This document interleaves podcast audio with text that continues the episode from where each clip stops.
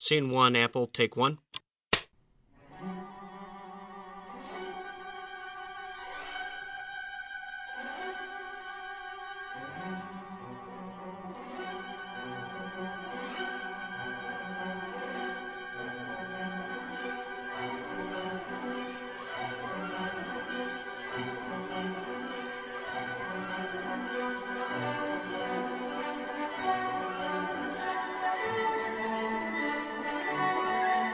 Bonjour à toutes, bonjour à tous. Vous écoutez le 15e épisode de Playtime, l'émission d'Arton Chronicles consacrée aux jeux de société. C'est un épisode de format mensuel, au cours duquel on va revenir sur le mois de juin et même euh, début juillet. On enregistre le 13 euh, juillet, la veille de notre belle fête nationale, pendant laquelle on aura des magnifiques feux d'artifice et des magnifiques défilés militaires que tout le monde va regarder à la télé. Au programme, l'actualité du mois passé, le lexique ludique, un auteur qui vient nous parler de quelques protos euh, dans la partie jeux du futur, donc c'est Anthony. Bonjour Anthony. Bonjour et un invité professionnel qui vient nous présenter son actualité entre guillemets. Donc c'est Mathieu de Cocktail Games. Bonjour Mathieu. Bonjour.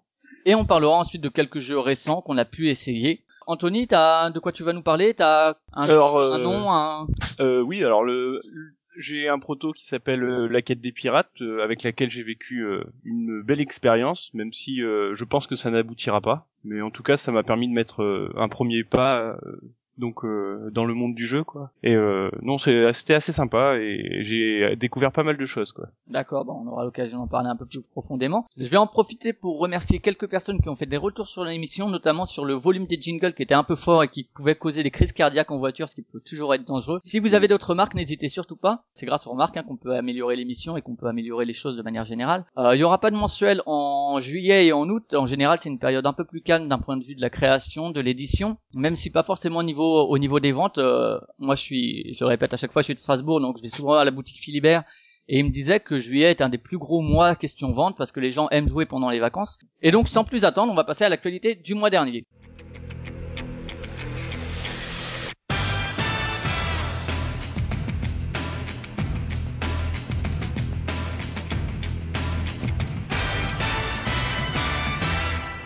Donc l'actu, les prix ludiques, on va commencer par euh, le gros prix ludique euh, du monde du jeu de société, le Spiel des Jahres, qui est remis euh, donc à chaque fois dans cette période-là, fin juin, début juillet.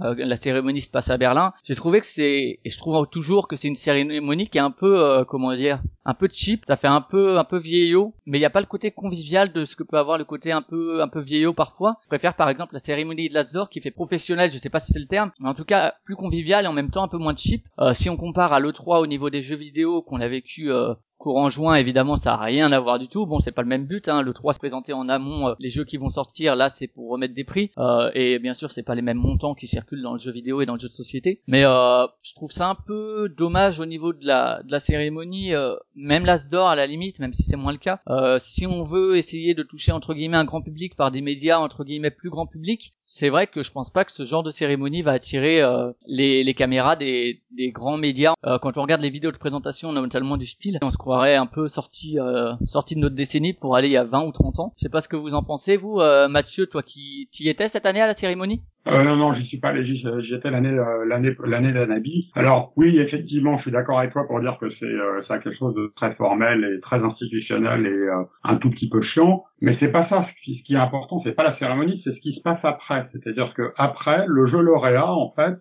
euh, est mis en avant sur un espace spécifique où là il y a tous les journalistes en fait de toutes les chaînes de télévision qui sont là, comme la ZDF qui a un équivalent, je sais pas TF1 ou France 2 local. Et finalement, c'est la partie la plus importante dans la cérémonie, la, cette après euh, après remise des prix avec les médias qui viennent chacun interviewer euh, l'auteur, euh, l'éditeur, l'illustrateur, etc. Oui, c'est et puis c'est une cérémonie allemande. Ils sont entre eux, ils font ça de manière en fait très professionnelle, très allemande et absolument pas fun. Je suis je suis assez d'accord. Et, et, on voit bien que c'est un prix vraiment allemand puisqu'il y a, y a même pas ou peu de traduction en fait en langue anglaise alors qu'il y a plein de gens en fait qui viennent de l'Europe entière, du monde entier qui sont là et c'est pas traduit. Voilà, mais c'est leur prix à eux. Anthony, je sais pas si tu as un avis là-dessus. Euh, bah, pour la cérémonie elle-même, effectivement, j'ai pas suivi, donc euh, je ne sais pas. Mais même pour l'Asdor, euh, c'est assez rare. Euh, cette année, j'ai suivi, mais les années précédentes, non. Par contre, effectivement, je suis d'accord avec Mathieu. C'est par la suite, on va regarder les jeux primés, et effectivement, pour moi, personnellement, ça a une influence sur les jeux auxquels je vais m'intéresser. donc le Spiel des Jahres, donc le jeu de l'année, hein, qui est en général remis à un jeu assez grand public. Cette année, donc Colt Express de Christophe Rimbaud, illustré par Jordi Valbuena, édité par les Ludonautes. Il avait déjà eu l'Asdor lors du festival de Cannes, donc c'est une, confirmation de la consécration du jeu qui marche vraiment très bien et euh, qui poussera bien sûr euh, les extensions à sortir euh, parce que pour ça il faut que le jeu marche et effectivement avoir des prix comme tu le disais Anthony, bah ça pousse à s'intéresser. le grand public, un peu comme peut-être les, les sélections sur les vins dans les grands dans les grandes surfaces, bah avoir un prix comme ça sur sur le sur le jeu, ça peut attirer. Ah oui, il a quand même eu ce prix. Voilà, c'est toujours euh, quelque chose de bien pour le grand public. Après, c'est vrai qu'il y a un débat sur est-ce que oui ou non, que ce soit l'Asdor ou le Spiel en France, ça a une influence sur les ventes. Je sais pas justement Cocktail Games, euh, Mathieu, euh, par rapport à Anabi, même si c'était la version Abacus. Je Alors, euh, euh, Anabi en France n'a pas été euh, ni, ni, nominé ni lauréat, et encore moins lauréat en fait, pour le, jeu de l'année français. Par contre, le fait que le jeu gagne le Spiel des Jahres, en l'espace d'un an, ça a multiplié par trois en fait les ventes en France. C'est-à-dire que le Spiel des Jahres en France a plus en fait de d'influence que le jeu de l'année français lui-même aussi curieux que ça puisse paraître. cest que le jeu de l'année français, à mon avis, c'est quelques milliers de boîtes en plus. Et euh, le, le Spiel des Jahres, tout à coup, ça focalise en fait l'attention de la communauté élargie euh, sur le jeu. Et je dirais que ça a presque plus de crédibilité que le, que le jeu de l'année français, voilà, qui, qui se cherche depuis quelques années. Justement, toi, Anabi, t'as pas eu le droit, je crois, de mettre le, le logo sur les boîtes? Alors, on n'a pas eu le droit pour la simple et bonne raison, c'est qu'il faut que ça soit exactement la version qui est primée euh, où on peut mettre le logo. C'est-à-dire c'était la version qui était éditée en fait sous licence en fait par Abacus et c'est la seule sur laquelle ça a été possible. Même aux États-Unis où le jeu marche extrêmement bien et euh, est édité en fait, enfin sous mon contrôle par euh, R1R, ça n'a pas été possible non plus. Et malgré ça, tu constates en France euh, une, euh, un effet de la Sierreuse, non Bah oui, bien sûr. C'est-à-dire ah c'est un jeu qui se vendait à 5 ou 6 000 exemplaires et qui se vend aujourd'hui à 20 25 000 exemplaires par an en France, ce qui est bien. Sachant que l'essentiel des ventes c'est fait en Allemagne, mais l'Allemagne c'est un marché où, voilà où ça, voilà, on en vend extrêmement en fait le premier semestre et puis après ça ça décline progressivement. Hein, voilà, mais euh, je crois qu'il y a aujourd'hui, il doit y, enfin dans le monde entier, on doit être à 1 million 100 000 ou 1 million 200 000 anabis vendus en fait, ce qui, ce qui en fait un très gros spiel. En fait. Ouais, c'est c'est énorme, ouais, effectivement. Et, c'était un jeu presque euh, original par rapport au fait d'être primé par le spiel. C'est ça a un peu cassé les, les nominations des années précédentes. C'est ça qui était intéressant aussi. Un coopératif, ça à la limite, pourquoi pas. Mais euh, le format de la boîte, est-ce que en Allemagne il a aussi baissé de prix comme le font en général les Spiels? Je sais qu'on trouvait des Dominion à, ouais, 15 euros. Bah, c'est un peu c'est un peu le drame de ce marché, c'est-à-dire que euh, on est sur un euh, sur un marché où il y a un jeu qui marche c'est le Spiel des et puis c'est tout. Et même sur un jeu qui marche, il y a en fait il y a une démultiplication de grossistes. Euh, tout le monde en fait euh, vend du jeu, et vend du jeu à des prix très bas. Et sur des jeux où ils auraient absolument pas besoin de baisser les prix, ils le font quand même en fait. Donc c'est un, marché de fou. Euh, je vais pas me plaindre parce que parce, que bah, pour nous on a quand même eu de la chance en fait que le jeu est Spiel des. Mais voilà c'est voilà c'est un, un, marché où les, les, éditeurs allemands disparaissent progressivement les uns derrière les autres. Euh, c'est pas un marché de croissance. Hein. Nous on exporte dans la majorité des pays européens et voilà euh, à l'exception d'Anabi qui est un cas un peu particulier, le marché allemand n'est pas n'est pas un, un, bon marché export. D'accord, ouais, c'est c'est étonnant que même sur un jeu euh, comme Anabi qui dont le prix est déjà euh, assez faible, de quand même réussir à encore baisser le prix. Ah, il, se, il, se tire, il se tire une balle dans le pied, quoi. C'est c'est dingue et il n'y a pas à sourciller. De toute façon, pour un éditeur, il faut qu'il y ait en fait un certain niveau de marge pour rémunérer toute la chaîne, c'est-à-dire l'auteur, l'illustrateur, le graphiste, le fabricant, etc. en Allemagne Allemagne, euh, en, en, Allemagne, ils sont, un peu fous en fait. Hein. Et voilà, le marché se resserre. Oui, ce qui est fou, c'est que euh, c'est que ça fait quand même un paquet d'années. Je me rappelle, j'avais entendu une, une interview de Cyril euh, Distari. C'était sur la radio des jeux, donc euh, c'était peut-être il y a cinq ans. Mm, il avait il avait déjà ce, ce, discours effectivement du marché allemand qui se tire, comme tu le dis, une balle dans le pied. bon, on verra comment ça évolue. S'ils arrivent un peu à, à, rebondir, je sais pas, on verra dans les années suivantes. Mais le, le nouvel Eden européen, c'est la France aujourd'hui. Les, les éditeurs allemands envie en fait le marché. C'est un marché, euh, c'est un marché où il y a de la marge, c'est un marché où il y a de la créativité. Et l'OPA des Français ou des francophones sur les sur les prix internationaux euh, redonne en fait un intérêt à, à nos concurrents étrangers pour ce marché. C'est pour ça qu'il y a de plus en plus d'imports allemands en France parce que parce qu'ils s'aperçoivent que bah, finalement on peut peut-être mieux gagner sa vie en France en vendant des jeux que dans son pays initial qu'est l'Allemagne. Donc voilà pour le spiel. donc on a bien sûr Cocorico, même si moi je suis un, un chauvin, on est toujours content effectivement quand un jeu français francophone réussit à remporter ce, ce prix. On a eu un peu peur que ce soit The Game, moi j'ai pas testé The Game, donc c'est pas une question de, de préférence personnelle sur le jeu. J'aime beaucoup Colt Express, euh, Miniville j'aime bien aussi. Euh, il avait le, la carrure pour le Spiel également, un Machikoro euh, là-bas. Euh, c'est un peu pareil. Manu donc de Monster Games aurait pas eu le droit de mettre le Spiel sur sur Miniville a priori, c'est ça euh, Ah ouais, c'est absolument certain. D'accord. Et donc le Cleaner Spiel, euh, qui a été remis à Broom Service d'Andreas euh, Pelikan et Alexander Pfister, illustré par Vincent Dutray, donc semi-cocorico quand même, même s'il est en Corée, euh, et édité par Alea. Euh, j'ai pas eu l'occasion de tester, donc euh, voilà. Il y avait également Elysium que moi j'aime beaucoup, qui est mon préféré des Space Cowboys. J'espérais un peu Elysium, mais euh, mais bon, tant pis. Et c'est pour ça que je disais qu'on a eu un peu peur pour pour The Game quand on regardait la, la cérémonie en live, soit sur le site du Spiel, soit sur Trick Track qui a retransmis également. On s'est dit là c'est Boom Service qui est passé, on espère que que Colt Express va quand même y arriver. Et finalement bon, c'était c'était quand même un bon moment. Voilà pour le Spiel et le, le Kinder Spiel. Donc le Kinder Spiel d'Ascaros, on en a déjà parlé avec Roberto Fraga le mois dernier avec Spinderella, Gare à la toile. Donc euh, ça aussi vraiment très bien, d'autant que c'est un créateur exceptionnel, Roberto, d'un point de vue euh, voilà, au niveau du matériel, au niveau de, enfin voilà, c'est quelqu'un l'esprit créatif vraiment intéressant. Donc euh, c'est d'autant d'autant d'autant mieux pour lui. On va passer à un autre prix ludique. Euh, bon, on va pas les faire tous hein, parce que de toute façon euh, ça se veut pas exhaustif. Les Dice Tower Awards, c'est ils appellent ça Dice Tower 2014. Donc euh, je vous renvoie sur le site hein, pour les nominer. On va pas dire les nominer dans, chaque catégorie, on va juste dire à chaque fois celui qui a remporté le prix. Il y avait le jeu de l'année, donc c'était Dead of Winter, chez qui est en français chez Philosophia, donc de Isaac Vega et John Gilmore illustré par Fernanda Suarez. Euh, moi, c'est un de mes jeux euh, coup de cœur de, de l'année euh, passée euh, au niveau coopératif, semi-coopératif, avec une bonne ambiance. L'enfoiré, vraiment un bon jeu. Donc ouais, enfin, je trouve que c'est mérité. Je sais pas si vous y avez joué, Mathieu. non? Anthony? Euh, oui, mais je suis passé un petit peu à côté, quoi. J'avais pas les bons joueurs sous la main et du coup, là, on a assez mal vécu la partie. D'accord. Mais il faut que je retente.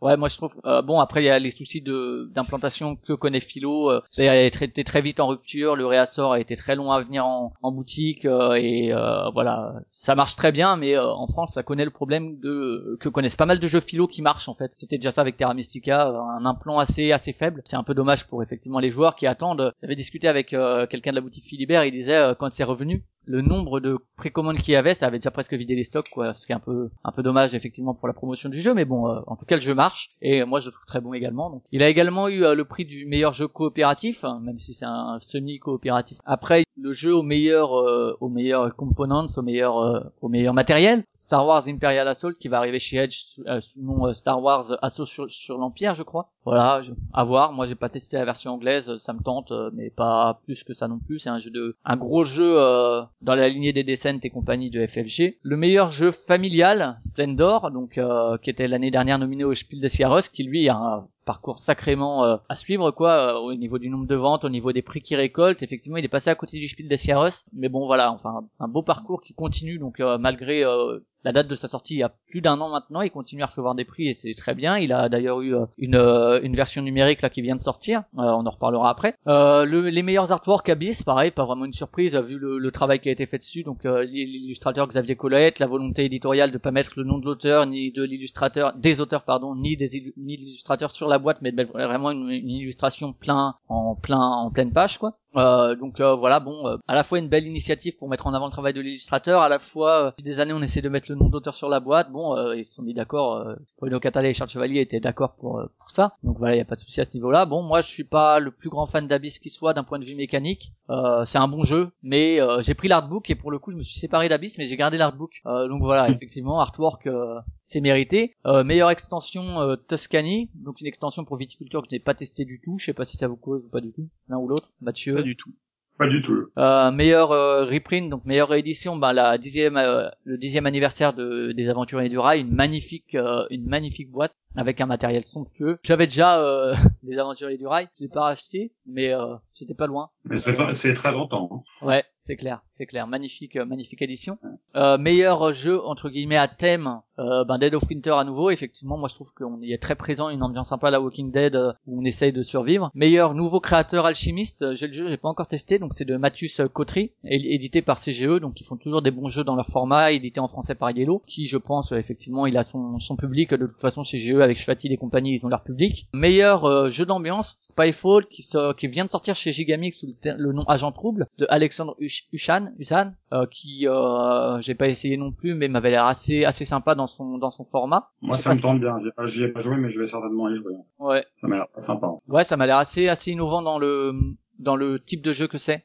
Euh, parce que c'est vrai qu'on pourrait ça vend pas du en fait c'est le genre de, de jeu c'est toujours give me five c'est pas parce que t'es là mais dans le genre de jeu qui en expliquant ce que c'est ne vend pas du rêve moi, quand il était sorti, je me suis dit ah c'est un nouveau jeu à faire deviner des mots, mais qui à l'emploi, bon euh, moi c'est je, l'ai déjà dit plusieurs fois dans le podcast, c'est mon préféré je pense de Cocktail Games euh, et c'est un des jeux de, de week-end entre guillemets. On fait des week-end jeux et tout le monde passe dessus parce que euh, t'en as qui font du tigre fat ou quoi et t'en as qui font ça et ils s'éclatent et tout le monde finit par passer dessus. Euh, et je pense c'est un peu le même genre de jeu. On avait Link dans, dans le même dans le même genre. Après meilleur petit éditeur Star Realms qui va lui aussi arriver chez Yellow à la rentrée, donc un deck building à deux qui est très efficace, très rapide. L'application mobile permet vraiment de bien découvrir le jeu. Euh, meilleur jeu de stratégie, Five Tribes, donc euh, là aussi euh, une confirmation un peu comme Splendor qui continue à rafler des prix.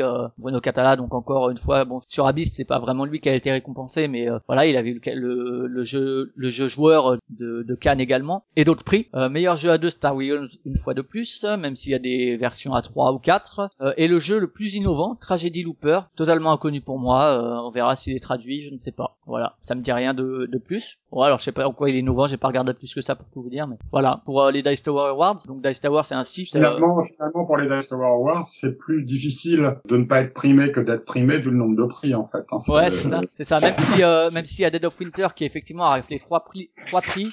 Ouais on voit encore euh, effectivement les Français euh, avec Splendor, avec Abyss, avec Five Tribes qui euh, vraiment sont au cœur de au cœur de l'actualité ludique. donc c'est un site, on pourrait un peu pas vraiment, mais un petit peu quand même comparer ça au Trick Track Door, sachant que dans les Trick Track Door il y a beaucoup moins de prix et qu'il y en a que trois et que voilà. Mais c'est effectivement un prix de site qui est quand même regardé par les joueurs. les Origin Awards, oui, les Origins Awards, donc en 2015, le meilleur jeu de plat, le meilleur board game, donc le meilleur jeu de plateau si on traduit littéralement, Sheriff of Nottingham euh, de Sergio Alaban, Brian Pop, André Zatz, qui va être euh, également euh, chez Yellow à la rentrée aussi, qui avait l'air assez sympa, qui est une réédition de rien de rien à déclarer. Euh, pas le film, mais euh, le jeu. Euh, moi, ça me tentait bien.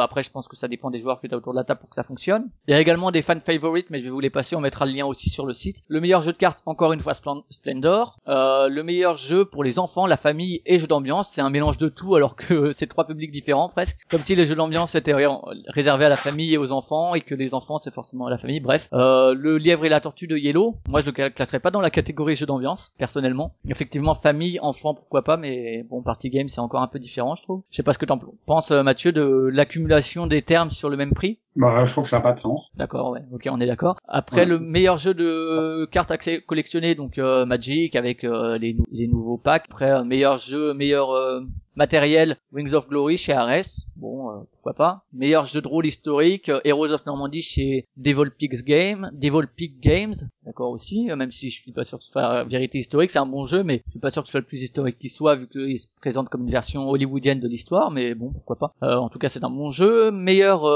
comment dire Best Historical Miniature Figure Line, donc euh, ça doit être euh, dans les figurines historiques, c'est euh, Sales of Glory, donc dans la même série plus ou moins que Wings of Glory, sauf que Wings of Glory c'est des avions, Sales of Glory c'est des bateaux. Après il y a aussi dans bon les Origins c'est un peu un peu tout et les... pas tout et n'importe quoi, mais il y a beaucoup de catégories qui se ressemblent pas forcément. Mm. Il y a les règles du meilleur jeu de figurines historique, là aussi Sales of Glory, les meilleurs suppléments de règles pour les jeux de figurines historiques, c'est Battleground Europe, les meilleures figurines pour Donjons et Dragons. Et euh, meilleure euh, règle pour un jeu de figurines, euh, Golem Arcana, meilleur jeu de rôle, Donjons et Dragons, le Player's Handbook, donc le, livre du joueur, et le meilleur supplément pour jeu de rôle, le manuel des monstres pour Donjons et Dragons. Donc voilà, c'est un peu plus un peu plus éclaté que, que les Dice Tower Awards ou que le Spiel. Pour quand même Splendor et bon le livre et la tortue aussi hein, chez Purple Brain, donc encore une fois des Français quand même. Voilà pour les pour les prix. Euh, je sais pas si euh, l'un de vous a quelque chose à rajouter sur sur les prix. Mathieu peut-être? Non, pas particulièrement. Bah, le seul prix qui compte, c'est le cocktail d'or. C'est ça, c'est quoi qui, il a été attribué à qui cette année, rappelle?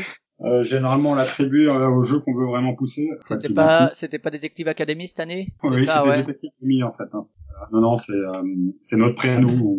C'est en, en parallèle, euh, c'est une cérémonie un peu parallèle à l'As d'Or, c'est ça Qui a été faite. euh, Et est-ce qu'il y a un, un effet sur les ventes du coup, euh, quand même, même si c'est un peu difficile, c'est, euh, c'est difficile à, à dire. Moi, ça me permet de recevoir sympathiquement euh, euh, des joueurs, des auteurs, des boutiques, des anonymes, voilà, autour d'une petite cérémonie sans prétention où, euh, où on s'auto-décerne 10 à 15 prix. Euh, voilà, comme ça, on est très content et euh, on fait faire des beaux trophées. euh, on en parle trois mois avant, un mois après. Voilà, c'est une petite opération de com sympathique. Est-ce que ça a des retombées euh, directes sur les sur les banques? Je suis pas sûr. Est-ce que vous mettez le, le prix cocktail d'or sur les boîtes? Euh, on a mis ça sur certains trucs, oui, on met ça sur des kakémonos. Euh, Sur des boîtes, le souci c'est que euh, j'ai peur que ça, ça trouble un peu le message, euh, c'est-à-dire que les gens comprennent. Euh, quitte à mettre quelque chose, je préfère mettre meilleur jeu d'ambiance 2015, même si personne me l'a donné. Donc, euh, je crois qu'on a dû mettre ça sur un jeu en fait, hein, s'auto-attribuer un prix qui n'existe pas. Ça permet de pousser un peu le jeu, mais euh, non, non, pour l'instant on a, on l'a pas trop fait. D'accord. Anthony, un truc à rajouter sur les prix? Est-ce que toi tu suis par exemple les Dice Tower Awards ou euh, plus les gros prix qui passent d'or et Spiel des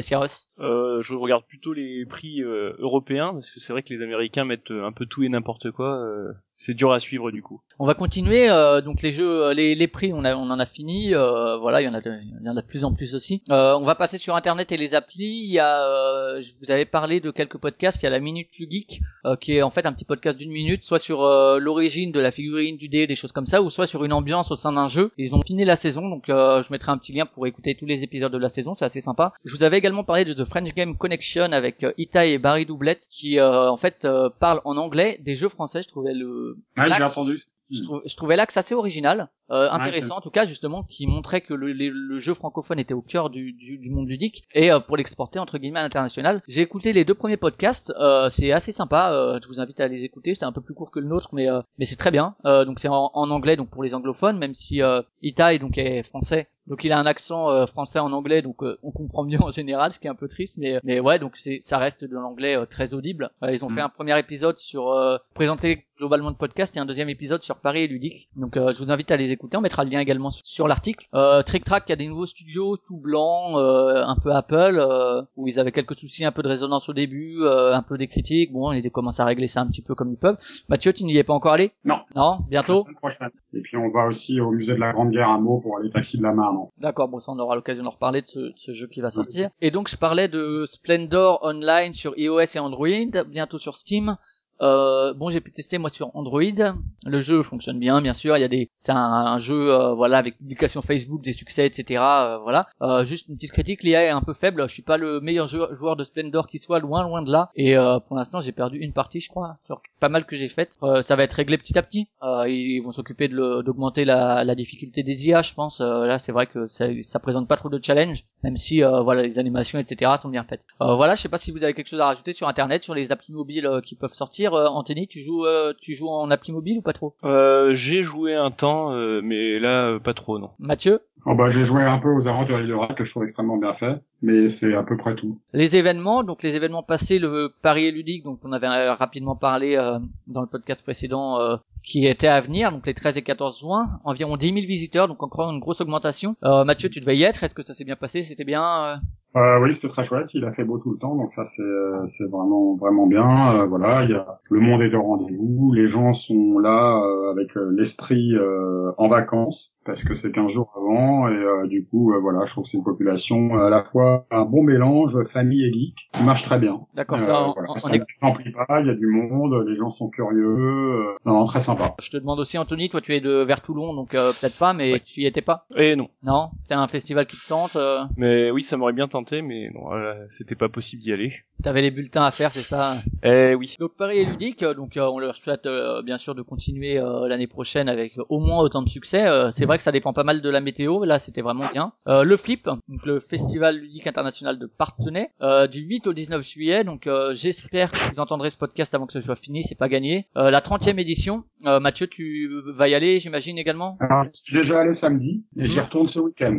D'accord, ça aussi Voilà. c'est une institution entre guillemets avec effectivement le, le prix du flip, une récompense à un prototype. C'est un festival que qu'est-ce que tu qu'est-ce que tu vois de différent par rapport à d'autres événements ludiques comme ça? Alors déjà, c'est un festival en fait, qui est plus dans la longueur, puisque ça dure une, une dizaine de jours. Euh, c'est un festival qui est éclaté sur toute une ville et ça, ça, ça permet de créer des espaces de jeu euh, à la fois différents et dissociés. Voilà, c'est c'est sympa, c'est une ville de 10 000 habitants, euh, on alterne des jeux, euh, des pots au café, etc. Enfin non, c'est très chouette. Nous, cette année, on faisait le jeu, euh, une coédition avec la ville euh, euh, sur un jeu qui s'appelle Pizza Time, c'était le jeu de la 30e, euh, 30e édition. Donc on a sorti pile, pile pour partenaire qui est, qui est vendu en fait dans les, dans les trois boutiques du festival. Ouais, c'est un nouveau un, un nouveau partenaire. Il y avait déjà Paris Ludique pour Give Me Five et pour What the Fake. C'est une initiative assez originale de la part d'un éditeur effectivement de, de coéditer avec un, un festival. Je crois que c'était le vous êtes les premiers à avoir fait ça, il me semble. Hein. Oui, il me semble, euh, mais ça permet d'avoir euh, de. Aujourd'hui, en fait, on est dans un secteur euh, très concurrentiel avec 900 nouveautés par an. Il faut trouver des moyens, en fait,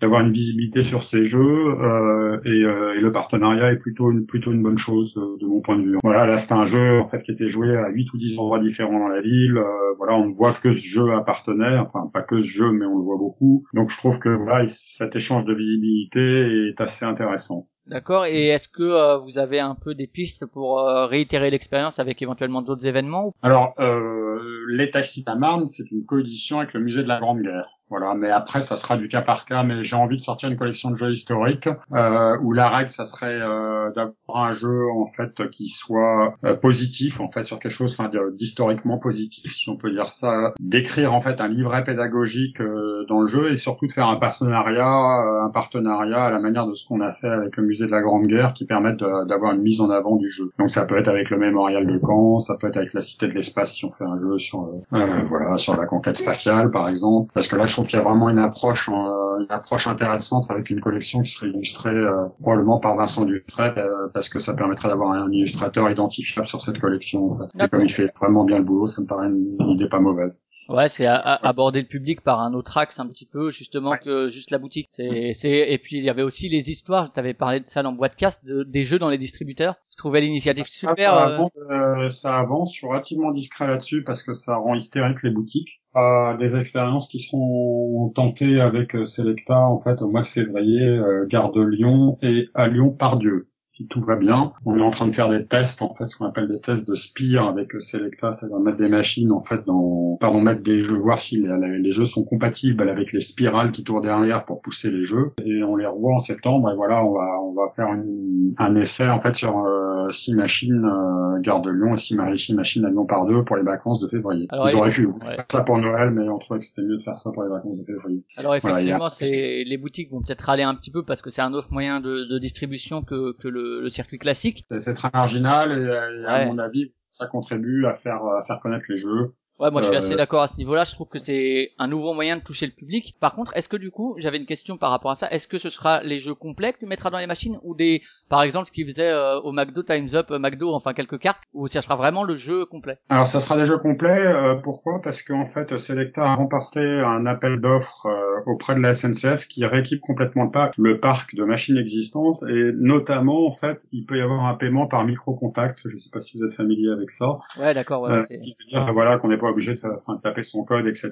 Et ça permet d'avoir euh, moins de soucis pour vendre des produits entre guillemets plus chers qu'une canette euh, d'un soda, par exemple. Ouais, c'était le sens de ma question parce que c'est vrai que pour un jeu Ouais. à, à 11 euros, on va pas s'amuser à mettre 10 pièces de, enfin, ou 6 pièces Ouais, de bien 2 euros. D'accord, ouais, donc avec ce, Bien ce sûr, mais, mais mécanisme. les- le parc, je crois qu'il y a 2300 machines parce que euh, il y a à la fois en fait les gares, mais il y a également les quais. Les quais c'est FF, euh, mais Selecta en fait a remporté avec euh, l'appel d'offres et les gares, c'est 300 machines en fait qui sont euh, en cours de redéploiement, qui sont complètement changées. Euh, voilà, donc ça donne ça donne des possibilités. Mais pour l'instant, on est en période de test. En fait, euh, Selecta demande à voir et euh, et on va faire un essai sur six jeux. euh, donc ça sera trois jeux de mon distributeur et trois jeux à nous. On va essayer de faire ça sur des jeux très très connus, de manière à ce que le jeu soit un peu pris tout seul entre guillemets. Voilà, mais avec euh, sur différents à différents prix, différentes tranches d'âge, et c'est pas impossible qu'on fasse euh, des essais de remplissage qui soient différents d'une machine à une autre, euh, juste déjà pour bien comprendre le marché. On va peut-être dans le mur, hein, mais bon, je, me- je m'en serais voulu de pas avoir tenté ça. Donc autre événement, le Brussels Game Festival, donc en Belgique, à Bruxelles, comme le comme l'indique le nom. Donc le 15, les 15 et 16 août. Est-ce que tu y vas aussi, Mathieu, ou tu seras, tu prends peut-être des Indi- on vacances sera directement représenté, oui. Asmodée Belgique, notre distributeur.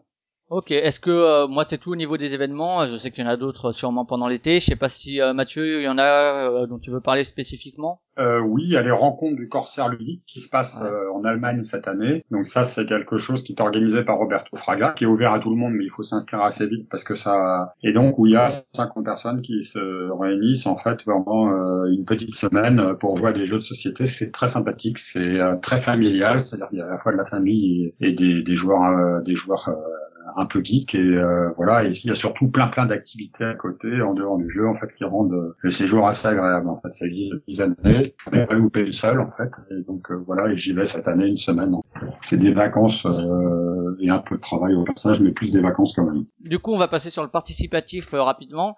Donc d'abord le participatif qui a réussi, il y a Zombicide Black Plague bien sûr qui a réussi euh, avec 4 79 000 euros sur euh, les 125 000 qui demandaient, bien sûr ils espéraient beaucoup plus que 125 000. Donc réussite à 3263% avec 20 000 contributeurs. Euh, bon voilà, un succès sans, sans aucune surprise. Euh, JDS, un projet un peu plus petit, de, plus petite envergure, euh, qui a aussi réussi lui sur Ulule, euh, 7895 euros sur 6500 avec 267 contributeurs, donc 121%. Je sais pas, je voudrais qu'on en rediscute avec Vianney qu'on avait reçu dans un épisode des acteurs ludiques. Est-ce qu'il est content que ça ait réussi ou est-ce qu'il est un peu déçu que ça ait pas, ça soit pas plus monté? En gros, le format c'était un abonnement pour le numéro 2 et 3 qu'on payait 25 euros et si on donnait 25 euros en fait selon les financements on pouvait avoir 2, 3, 4 ou 5 magazines donc on restera à 2 euh, voilà bon euh, à voir s'il continue cette formule du coup ou s'il repasse sur un financement pour un numéro qui avait peut-être mieux fonctionné je sais pas. En tout cas bon ça a réussi quand même donc c'est déjà une bonne chose. Euh, 10 minutes to kill sur Kickstarter euh, projet de la boîte de jeu donc euh, illustré par euh, un français euh, créé par un, enfin illustré par une française pardon et créé par euh, un français également qui a réussi euh, cette fois-ci vraiment euh,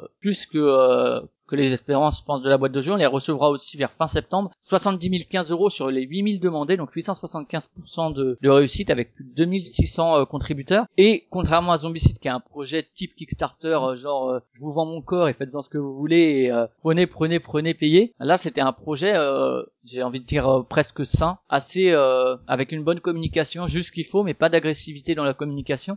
J'ai trouvé ça très très agréable à suivre comme projet. Ça donne plus enfin moi ça me donne plus envie de soutenir ça que Zombicide effectivement. Je sais pas si euh, l'un ou l'autre vous avez pledgé euh, ce mois-ci ou Mathieu, est-ce que tu suis un peu les, les le participatif ou quoi pas tellement? Oh, à, peine, à peine quoi c'est pas trop mon truc Oui, je pense pas que Cocktail Game de toute façon elle est, est vocation à passer pour l'instant par le participatif euh, vu les projets que vous développez. Ouais, non, c'est très le participatif pour que ça fonctionne, il faut être quand même on est sur un marché de niche et et euh, sur une clientèle assez spécialisée en fait. Hein. C'est plutôt du jeu quand même un peu geek de mon point de vue. D'accord. Et euh, Anthony, est-ce que toi tu finances des fois euh, des projets comme ça?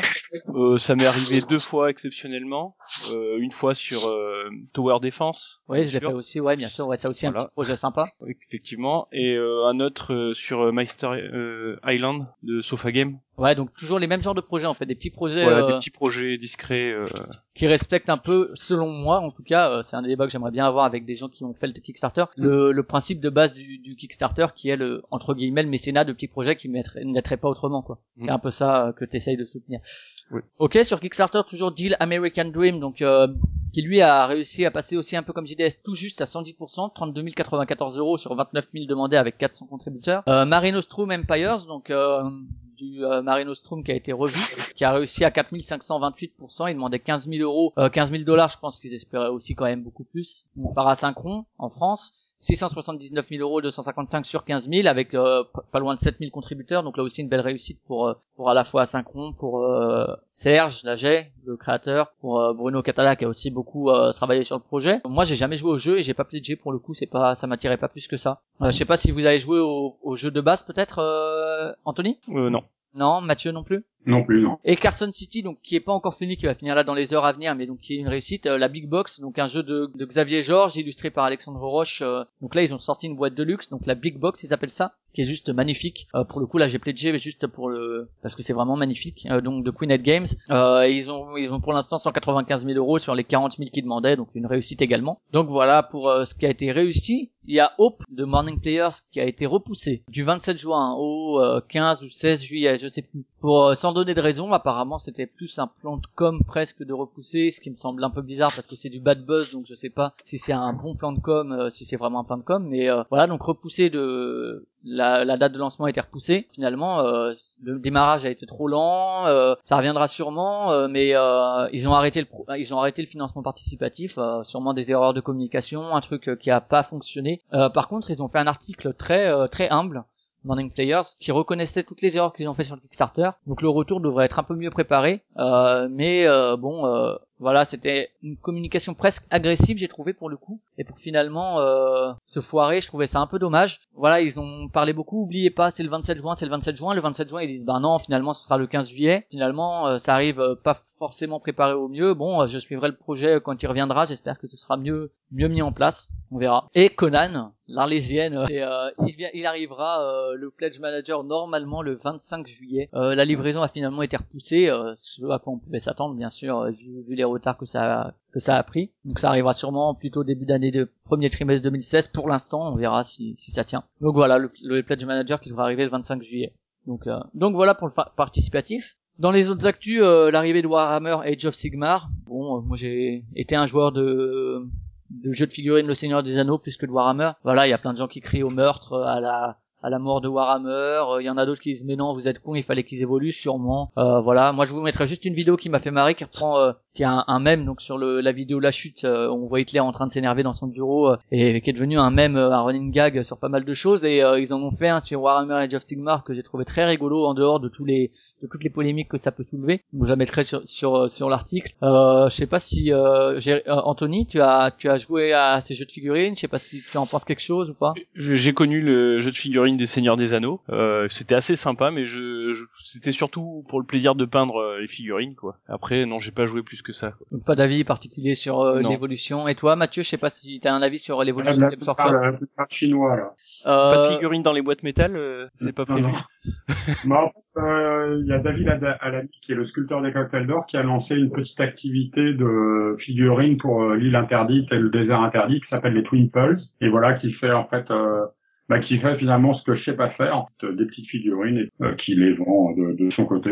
Ça, me, ça me va très bien comme ça, en fait. Euh, autant faire ce qu'on sait faire plutôt que s'efforcer de, de faire des choses qu'on sait pas faire. Ok, un scénario solo pour Zombie 15. Euh, Il devrait lancer une campagne solo euh, en fin d'année. Là, donc, il y a un scénario solo euh, disponible sur euh, Zombie 15, un jeu coopératif euh, à- sous pression en 15 minutes, euh, sous euh, pression d'une bande son. Euh, vraiment chouette.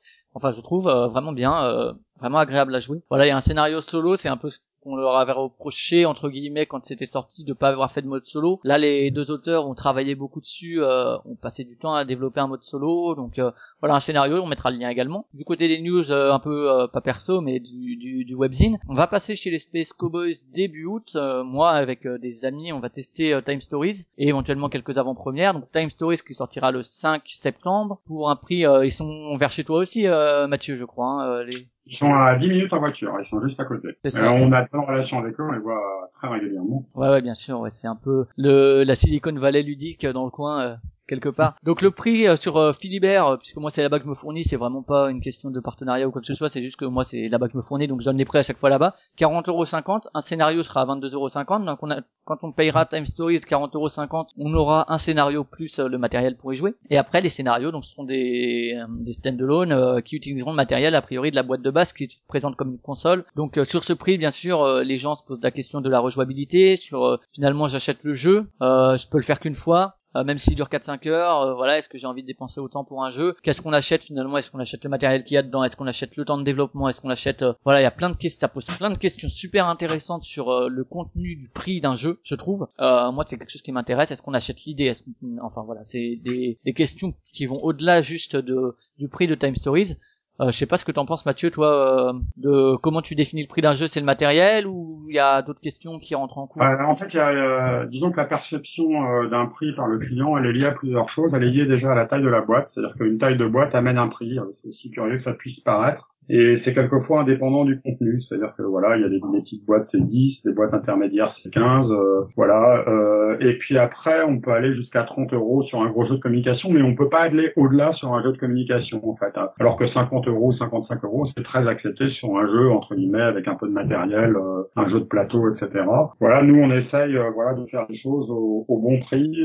On n'a pas, on n'avait pas bougé nos prix en fait pendant des années en fait depuis le, passage à l'euro jusqu'à maintenant. On a été obligé bouger un peu, d'augmenter un peu nos prix de jeu de poche, qui me désespère. Voilà, donc j'aime bien que les gens en aient pour leur argent. Après, sur l'aspect rejouabilité, euh, puisque c'était la question initiale, euh, moi je trouve en fait qu'on paye aussi un contenu. Et par exemple, un jeu comme Contrario qui peut paraître relativement cher, en fait, les gens acceptent très bien de le payer parce qu'il y a trois enfin, il y a, il y a, mille cartes, en fait, enfin, il y a mille, mille expressions et trois paquets de cartes. Les gens acceptent de le payer ce prix-là parce que, parce qu'ils payent un contenu, en fait. Et je pense que ça sera exactement la même chose, euh, pour Time Stories, où voilà, effectivement, peut-être que le scénario peut être joué une fois, mais il y a, il y a une expérience de jeu. Et si on ramène, en fait, l'expérience de jeu et le coût par participant, c'est-à-dire, euh, je sais pas combien va être vendu Time Stories, 40 ou 50 euros ramené à, à 6 ou 8 personnes, ça va coûter 6 ou 7 euros par personne pour faire passer une très bonne soirée en fait avec des gens qu'on aime bien. Et ben c'est beaucoup moins cher qu'une sortie restaurant, une place de cinéma, etc.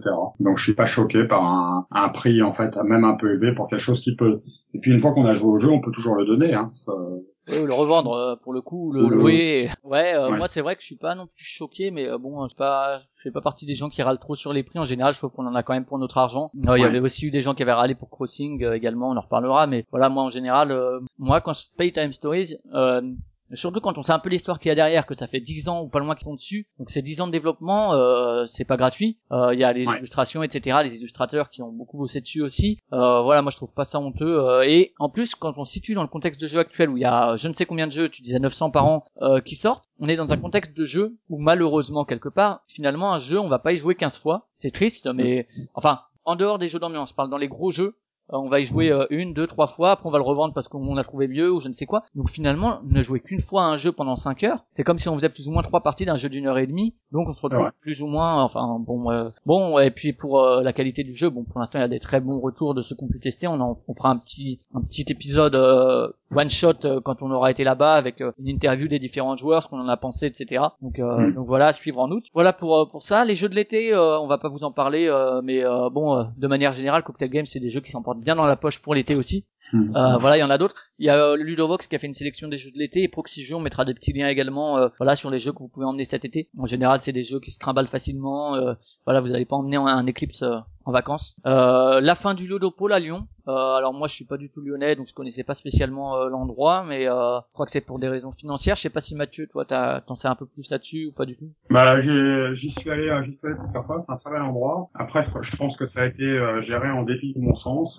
voilà une structure comme ça en fait où il y a 20 salariés parce que j'ai fait plusieurs journées professionnelles là-bas. Ben, les, moi les 20 salariés je les ai jamais vraiment vus, je sais pas trop ce qu'ils faisaient. C'est très triste mais je pense que malheureusement c'est assez logique parce que voilà qu'il y avait des frais structure en fait. Euh, voilà, qui était bien supérieur à ce que ça, ça aurait dû être normalement. Et, euh, et on voit bien que c'est géré ben, en fait par des gens qui n'ont pas l'habitude de travailler dans une entreprise privée. Donc dommage, mais euh, mais malheureusement attendu. D'accord. Et euh, dernière petite news, donc sur euh, chez Gigamic, ils ont mis en place des fiches pédagogiques assez assez sympas euh, qui permettent en fait une utilisation en classe des jeux euh, qui offrent clé en main. Ils ont travaillé, on a eu Mathilde en interview il y a peu de temps, ça viendra bientôt, non ça viendra d'ailleurs début août l'interview et elle nous en parlait. Elle disait effectivement ça a été élaboré en collaboration avec des enseignants pour euh, définir, pour cadrer les objectifs euh, dans les programmes qui existent dans le dans le dans le dans le monde de l'éducation nationale. Donc c'est euh, quelque chose qui est livré presque clé en main aux, aux enseignants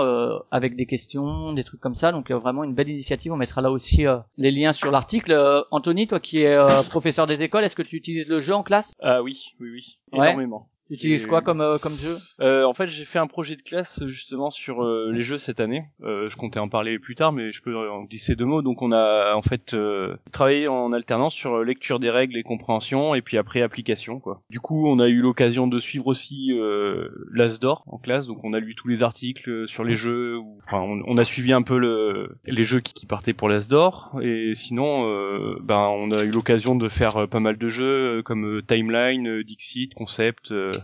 euh, les aventuriers du rail aussi, euh, ou bien différentes règles plus, enfin des jeux qu'ils connaissaient déjà comme Double ou des choses comme ça. D'accord. Est-ce que toi tu trouves ça Est-ce que tu utiliserais par exemple ces fiches pédagogiques euh, Ah mais oui oui, je suis client là, c'est c'est clair. D'accord, ouais, parce que c'est vrai que là, c'est ce que je disais à Mathilde, la problématique des enseignants euh, qui aiment le jeu, c'est on aimerait bien utiliser le jeu, mais il, il s'agit de tout faire correspondre au programme, etc. Ce qui est pas forcément euh, pas forcément facile toujours. De, ça demande un travail de préparation qui est important. Là, c'est vrai que livrer des, des trucs avec déjà les objectifs, les compétences qu'on peut travailler, euh, c'est quelque chose quand même qui est assez appréciable pour les enseignants, je pense. euh. Oui. Voilà, donc une, une belle initiative. Euh, Mathieu, tu sais si toi, il y a des jeux qui sont utilisés en classe spécifiquement euh, Si je peux me permettre, j'y, enfin, il est temps en fait de faire des fiches pédagogiques sur les jeux. Nous, on fait ça. En fait, on a une gamme de jeux éducatifs, multiples dingo, calcul dingo, etc.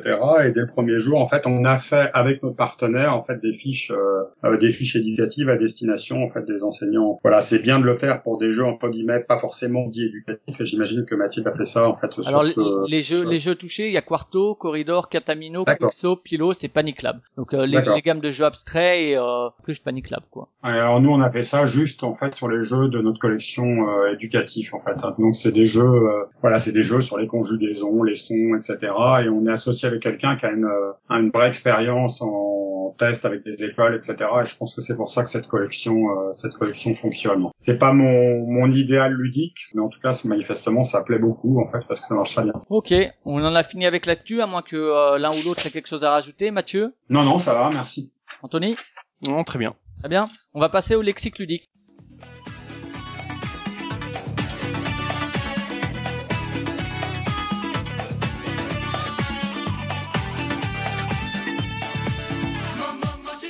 Le lexique ludique, j'ai demandé à Anthony de me donner un nombre entre 1 et 75, 1 et 75 compris. Euh, 75 alors. 75. Donc le terme du jour c'est win to win. Donc voilà, on a une partie lexique ludique sur le sur le site. Et donc on va prendre le terme win to win et euh, on va y en discuter. Euh, Anthony, qu'est-ce que ça t'évoque win to win? Donc euh, bah gagnant-gagnant quoi, c'est-à-dire qu'on va, je pense que c'est plutôt au niveau des stratégies il me semble, euh, où on va faire une stratégie où je vais gagner des, des points et mon coéquipier adversaire, euh, ça va lui être bénéfique aussi. Alors moi je voyais plutôt ça comme euh, le win to win, c'est ça me rapporte des points, ce qui va encore plus me rapporter de points Ah et oui, encore aussi, plus oui. et encore plus. Et du coup, moi je voyais ça comme un, un effet un peu négatif d'un jeu, un effet de déséquilibre qui fait que si tu es en avance sur les autres, ils vont pas pouvoir te, ra- te rattraper parce que les points que tu vas avoir engendrés vont entraîner euh, le fait de, re- d'en regagner des points et de re-regagner des points et que les autres ils sont toujours derrière. Non, l'effet gagnant-gagnant, on aurait appelé ça, je pense, l'effet win-win, euh, win-win et sa belle voiture rouge, euh, jaune et rouge. Et euh, Mathieu, tu veux en dire quelque chose euh, du win-to-win? Bah, je suis pas vraiment spécialiste, mais je me raccroche à ton avis. Et l'effet euh, inverse, entre guillemets, ça va être l'effet lose-to-lose, où si t'es dernier, tu vas avoir du mal à sortir de ta position, et euh, effectivement, ça rend des parties très désagréables à vivre pour celui qui... Ouais, et puis en fait, je pense que sur un jeu euh, d'une certaine durée, il faut enfin quand même donner aux gens euh, jusqu'aux trois quarts de la partie l'impression qu'ils peuvent encore gagner, parce que sans ça, ils désintéressent totalement en fait du euh, totalement du jeu. Ouais, je suis Et, assez- euh, assez voilà, si au bout de, au bout d'une demi-heure de jeu sur un jeu qui va durer trois heures, on s'aperçoit que c'est plié, euh, la motivation tombe euh, direct. Ouais, ouais, c'est une mauvaise expérience de jeu. Alors après, j'ai pas de Oui. jeu euh, qui me vient, euh, qui me vient à l'esprit, euh, peut-être Java, je sais pas, peut-être, qui est un bon jeu à côté de ça, mais c'est vrai que si tu pars mal, euh, ça fait très mal comme partie pour l'avoir Mm. vécu. Ok, bon bah, je sais pas si vous voulez rajouter quelque chose dessus, mais c'était euh, Anthony, non, c'est bon? Non, ça va. Mathieu, pareil? Ouais. Ok. Ouais. Du coup, on va passer à la partie jeu du futur. Hey, Doc, we better back up. We don't have enough road to get up to 88. Roads? Where we're going, we don't need roads. Donc jeu du futur, c'est Anthony qui va être le principal intervenant cette cette partie. Rapidement, tu as quelques protos à présenter. Euh, Présente-nous celui dont tu voulais parler principalement. Après, on parlera des autres de toute façon. Alors le principal jeu, c'était euh, la quête des pirates, donc petit jeu d'observation rapidité. euh, donc euh, je vois déjà des boutons euh, poussés sur Mathieu, puisqu'il avait il avait eu l'occasion de faire une intervention sur la protozone euh, en disant que il y avait déjà beaucoup trop de jeux de ce type-là.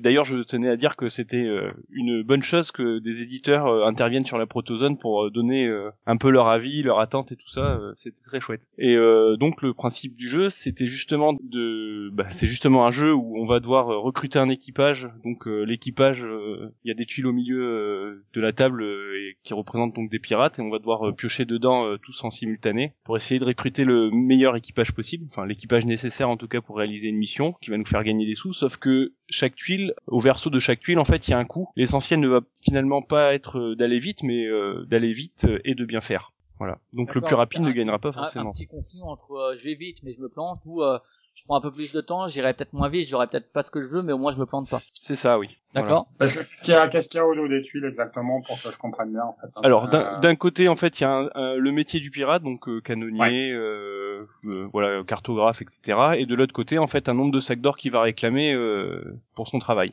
D'accord. Quand tu prends la tuile au milieu, tu as le, tu la prends en regardant ce qu'il y a derrière ou euh, c'est la surprise? Non non on prend en regardant en fait on peut euh, prendre des pirates les rejeter c'est totalement libre en fait. J'ai voulu faire un alors euh, du coup là je passe directement sur euh, comment j'ai créé le jeu mais euh, euh, j'ai voulu faire quelque chose qui semblait assez naturel finalement aux enfants. Ça leur était principalement destiné donc euh, finalement la manipulation la plus simple quand on leur demande de choisir quelque chose c'est ils vont prendre ils vont regarder ils vont prendre ce qui leur plaît rejeter si ça leur plaît pas s'ils trouvent mieux etc quoi. Donc comment ça t'est venu le projet? Tu l'as depuis quand plus ou moins? Alors ça fait euh, un an et demi à peu près que je suis dessus. Alors comment c'est venu? Bah en fait euh, j'ai eu des enfants.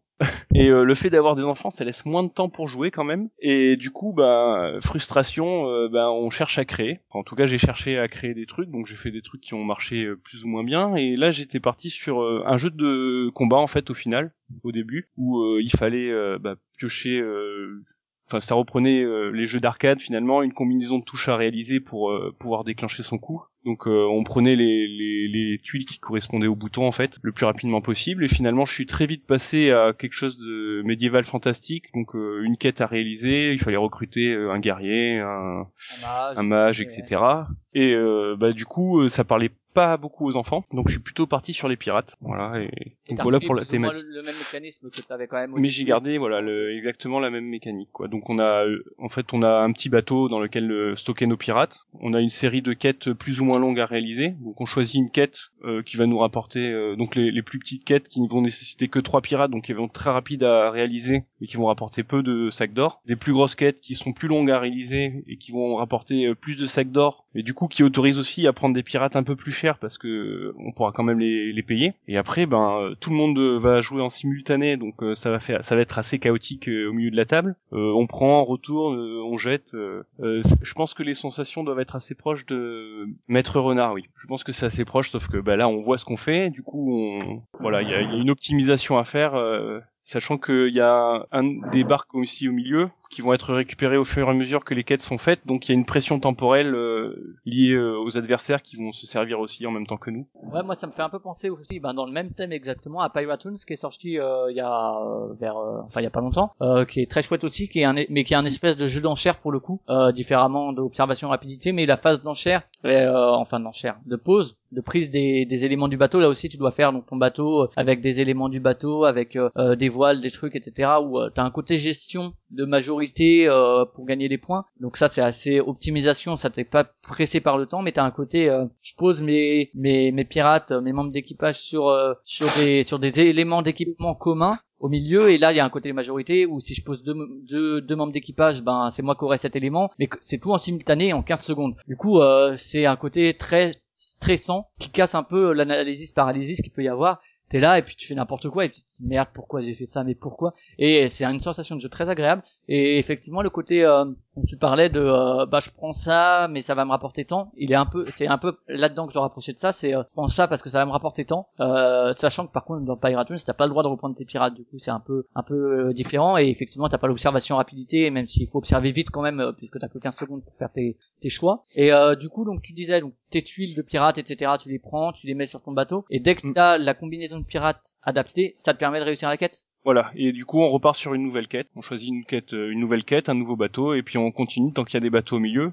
Et à un moment, il y a, plus de bateaux, donc euh, ça met fin à la manche. Quoi. Et ça va se jouer en trois manches. Alors le petit truc en plus, c'est que il y a une version en équipe où on est deux en fait euh, pour euh, réaliser la même mission. Et euh, ce qui est assez marrant, c'est que les pirates sont empilés, donc on voit pas trop. Enfin, si on se coordonne pas, finalement, on risque d'avoir des erreurs sur notre quête en prenant deux fois le canonnier, par exemple, ou des choses comme ça. Le, le, le, jeu en équipe amène quelque chose d'assez intéressant. du coup, au niveau communication, dans la précipitation et tout, il faut faire les bons choix. vérifier si l'autre a déjà pris ce, ce pirate ou pas. vérifier si on est d'accord sur le prix qu'on est prêt à investir dans tel pirate. Et ce qui est autre chose euh, que j'ai réussi à obtenir, euh, qui était assez sympa aussi comme euh, effet, c'est que bah, justement le plus, les plus rapides ne gagnaient pas forcément. Et d'ailleurs, si on prend au hasard, il y, a des chances qu'on ne gagne rien, quoi. Ouais, d'accord, ouais faut quand même un peu observer effectivement et essayer d'optimiser. Et donc, donc tout le monde joue en même temps pendant un certain temps ou oui. euh, t'as un temps limité, c'est ça euh, Alors le temps, le temps est limité par l'ensemble des bateaux, donc par l'ensemble des joueurs. Si tout le monde part sur des missions euh, longues à faire, euh, le jeu va durer forcément plus longtemps que si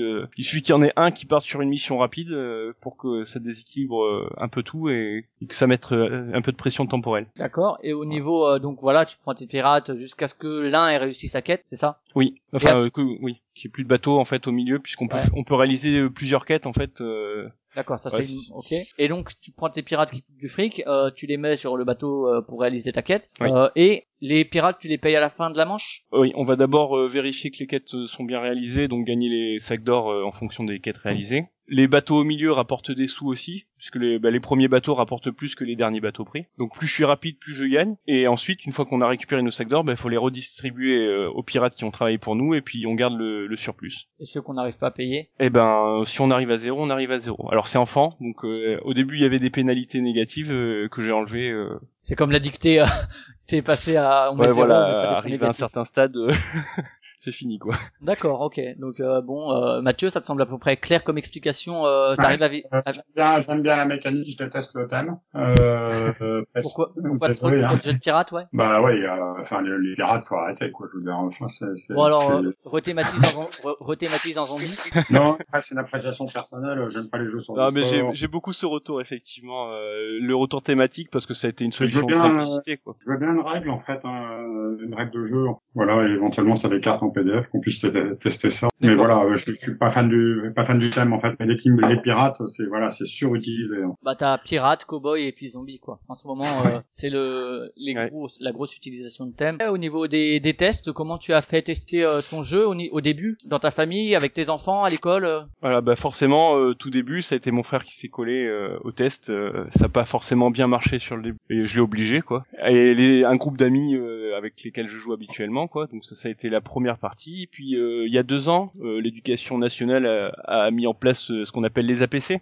Donc voilà, on, donc on a une heure en fait avec les élèves où on peut faire du soutien ou bien autre chose. Et cette autre chose, ça a été du jeu de société quoi. Et donc ça m'a permis de faire tourner énormément le, le, proto auprès des élèves. Quand j'ai vu que ça tournait bien et qu'ils accrochaient bien, alors pas tous, hein, mais alors c'était des CM1 donc 9-10 ans. Donc il y a eu une bonne dynamique à ce niveau-là. Alors j'ai l'avantage en plus d'être sur plusieurs écoles, donc euh, j'ai pu le faire tester sur euh, différents différentes classes. Et après, euh, ben, est venu le, moment où j'ai eu encore eu besoin d'encore plus de tests. Donc j'ai dû essayer de faire jouer sur les récréations et ça m'a donné une contrainte supplémentaire de temps. Et j'ai réussi à réduire le jeu à un jeu qui tient dans, dans les 15 minutes quoi. Correspond à peu près au, format quoi. Oui, voilà. Euh, à côté de ça, j'ai un club sur Toulon qui s'appelle Les Yeux dans les Jeux, donc j'ai pu faire tester à des joueurs euh, aguerris, on va dire, euh, le jeu. Donc c'est pas vraiment le public visé, mais euh, alors disons que l'avantage de faire jouer avec les enfants, c'est que au, niveau de la quantité de tests, c'est très intéressant. C'est un jeu de combien à combien Alors justement, là aussi, ça a été une contrainte euh, dictée par la classe. Euh, du coup, je, je, pouvais le faire jouer jusqu'à 12 en faisant des, six, enfin, c'est six équipes de, de deux donc. Euh, bon, quand on passe à un public adulte, euh, ça prend plus de place autour de la table. Il faut que tout le monde ait accès aux tuiles au milieu, donc euh, c'était pas possible. Donc là, actuellement, le jeu il est réduit à, à 8 joueurs maximum, quatre équipes quoi. Le, le test avec les enfants, donc effectivement au niveau répétition, je disais, c'est très intéressant, mais au niveau retour critique, on, on, voit clairement si ça marche ou si ça marche pas, ça, ça va. Mais par contre, ils sont pas capables de dire euh, ce qui cloche, euh, de dire que là il y a trop de cartes de ci, il y a pas assez de cartes de ça, etc. Ils sont pas capables de préciser l'équilibrage du jeu. Quoi. Voilà, c'est ça. Alors que mm. justement, c'est les retours que j'ai eu en faisant tester euh, sur le club, quoi. D'accord. Au club, au club de jeu, là, par contre, j'ai eu des retours très intéressants. Ça m'a permis aussi de rencontrer des auteurs, voilà, des auteurs plus ou moins confirmés. Bah, dans les confirmés, il y a par exemple Michel Pinon qui a fait l'aéropostale ou bien Emmanuel Phi qui a fait Regatta. voilà donc des, des, joueurs qui ont déjà de l'expérience et tout ça. Donc on a on a eu des retours intéressants là-dessus. Et euh, bah, le, la dernière étape, justement, ça a été bah, le contact avec les éditeurs. En salon? En salon principalement, oui. Donc euh, j'ai fait deux bah, par mail d'abord. Euh, j'ai fait un premier festival en fait un mois avant Cannes. Euh, euh le festival à Istres, donc qui dit Istres dit Ludonut. Ouais, forcément, ouais.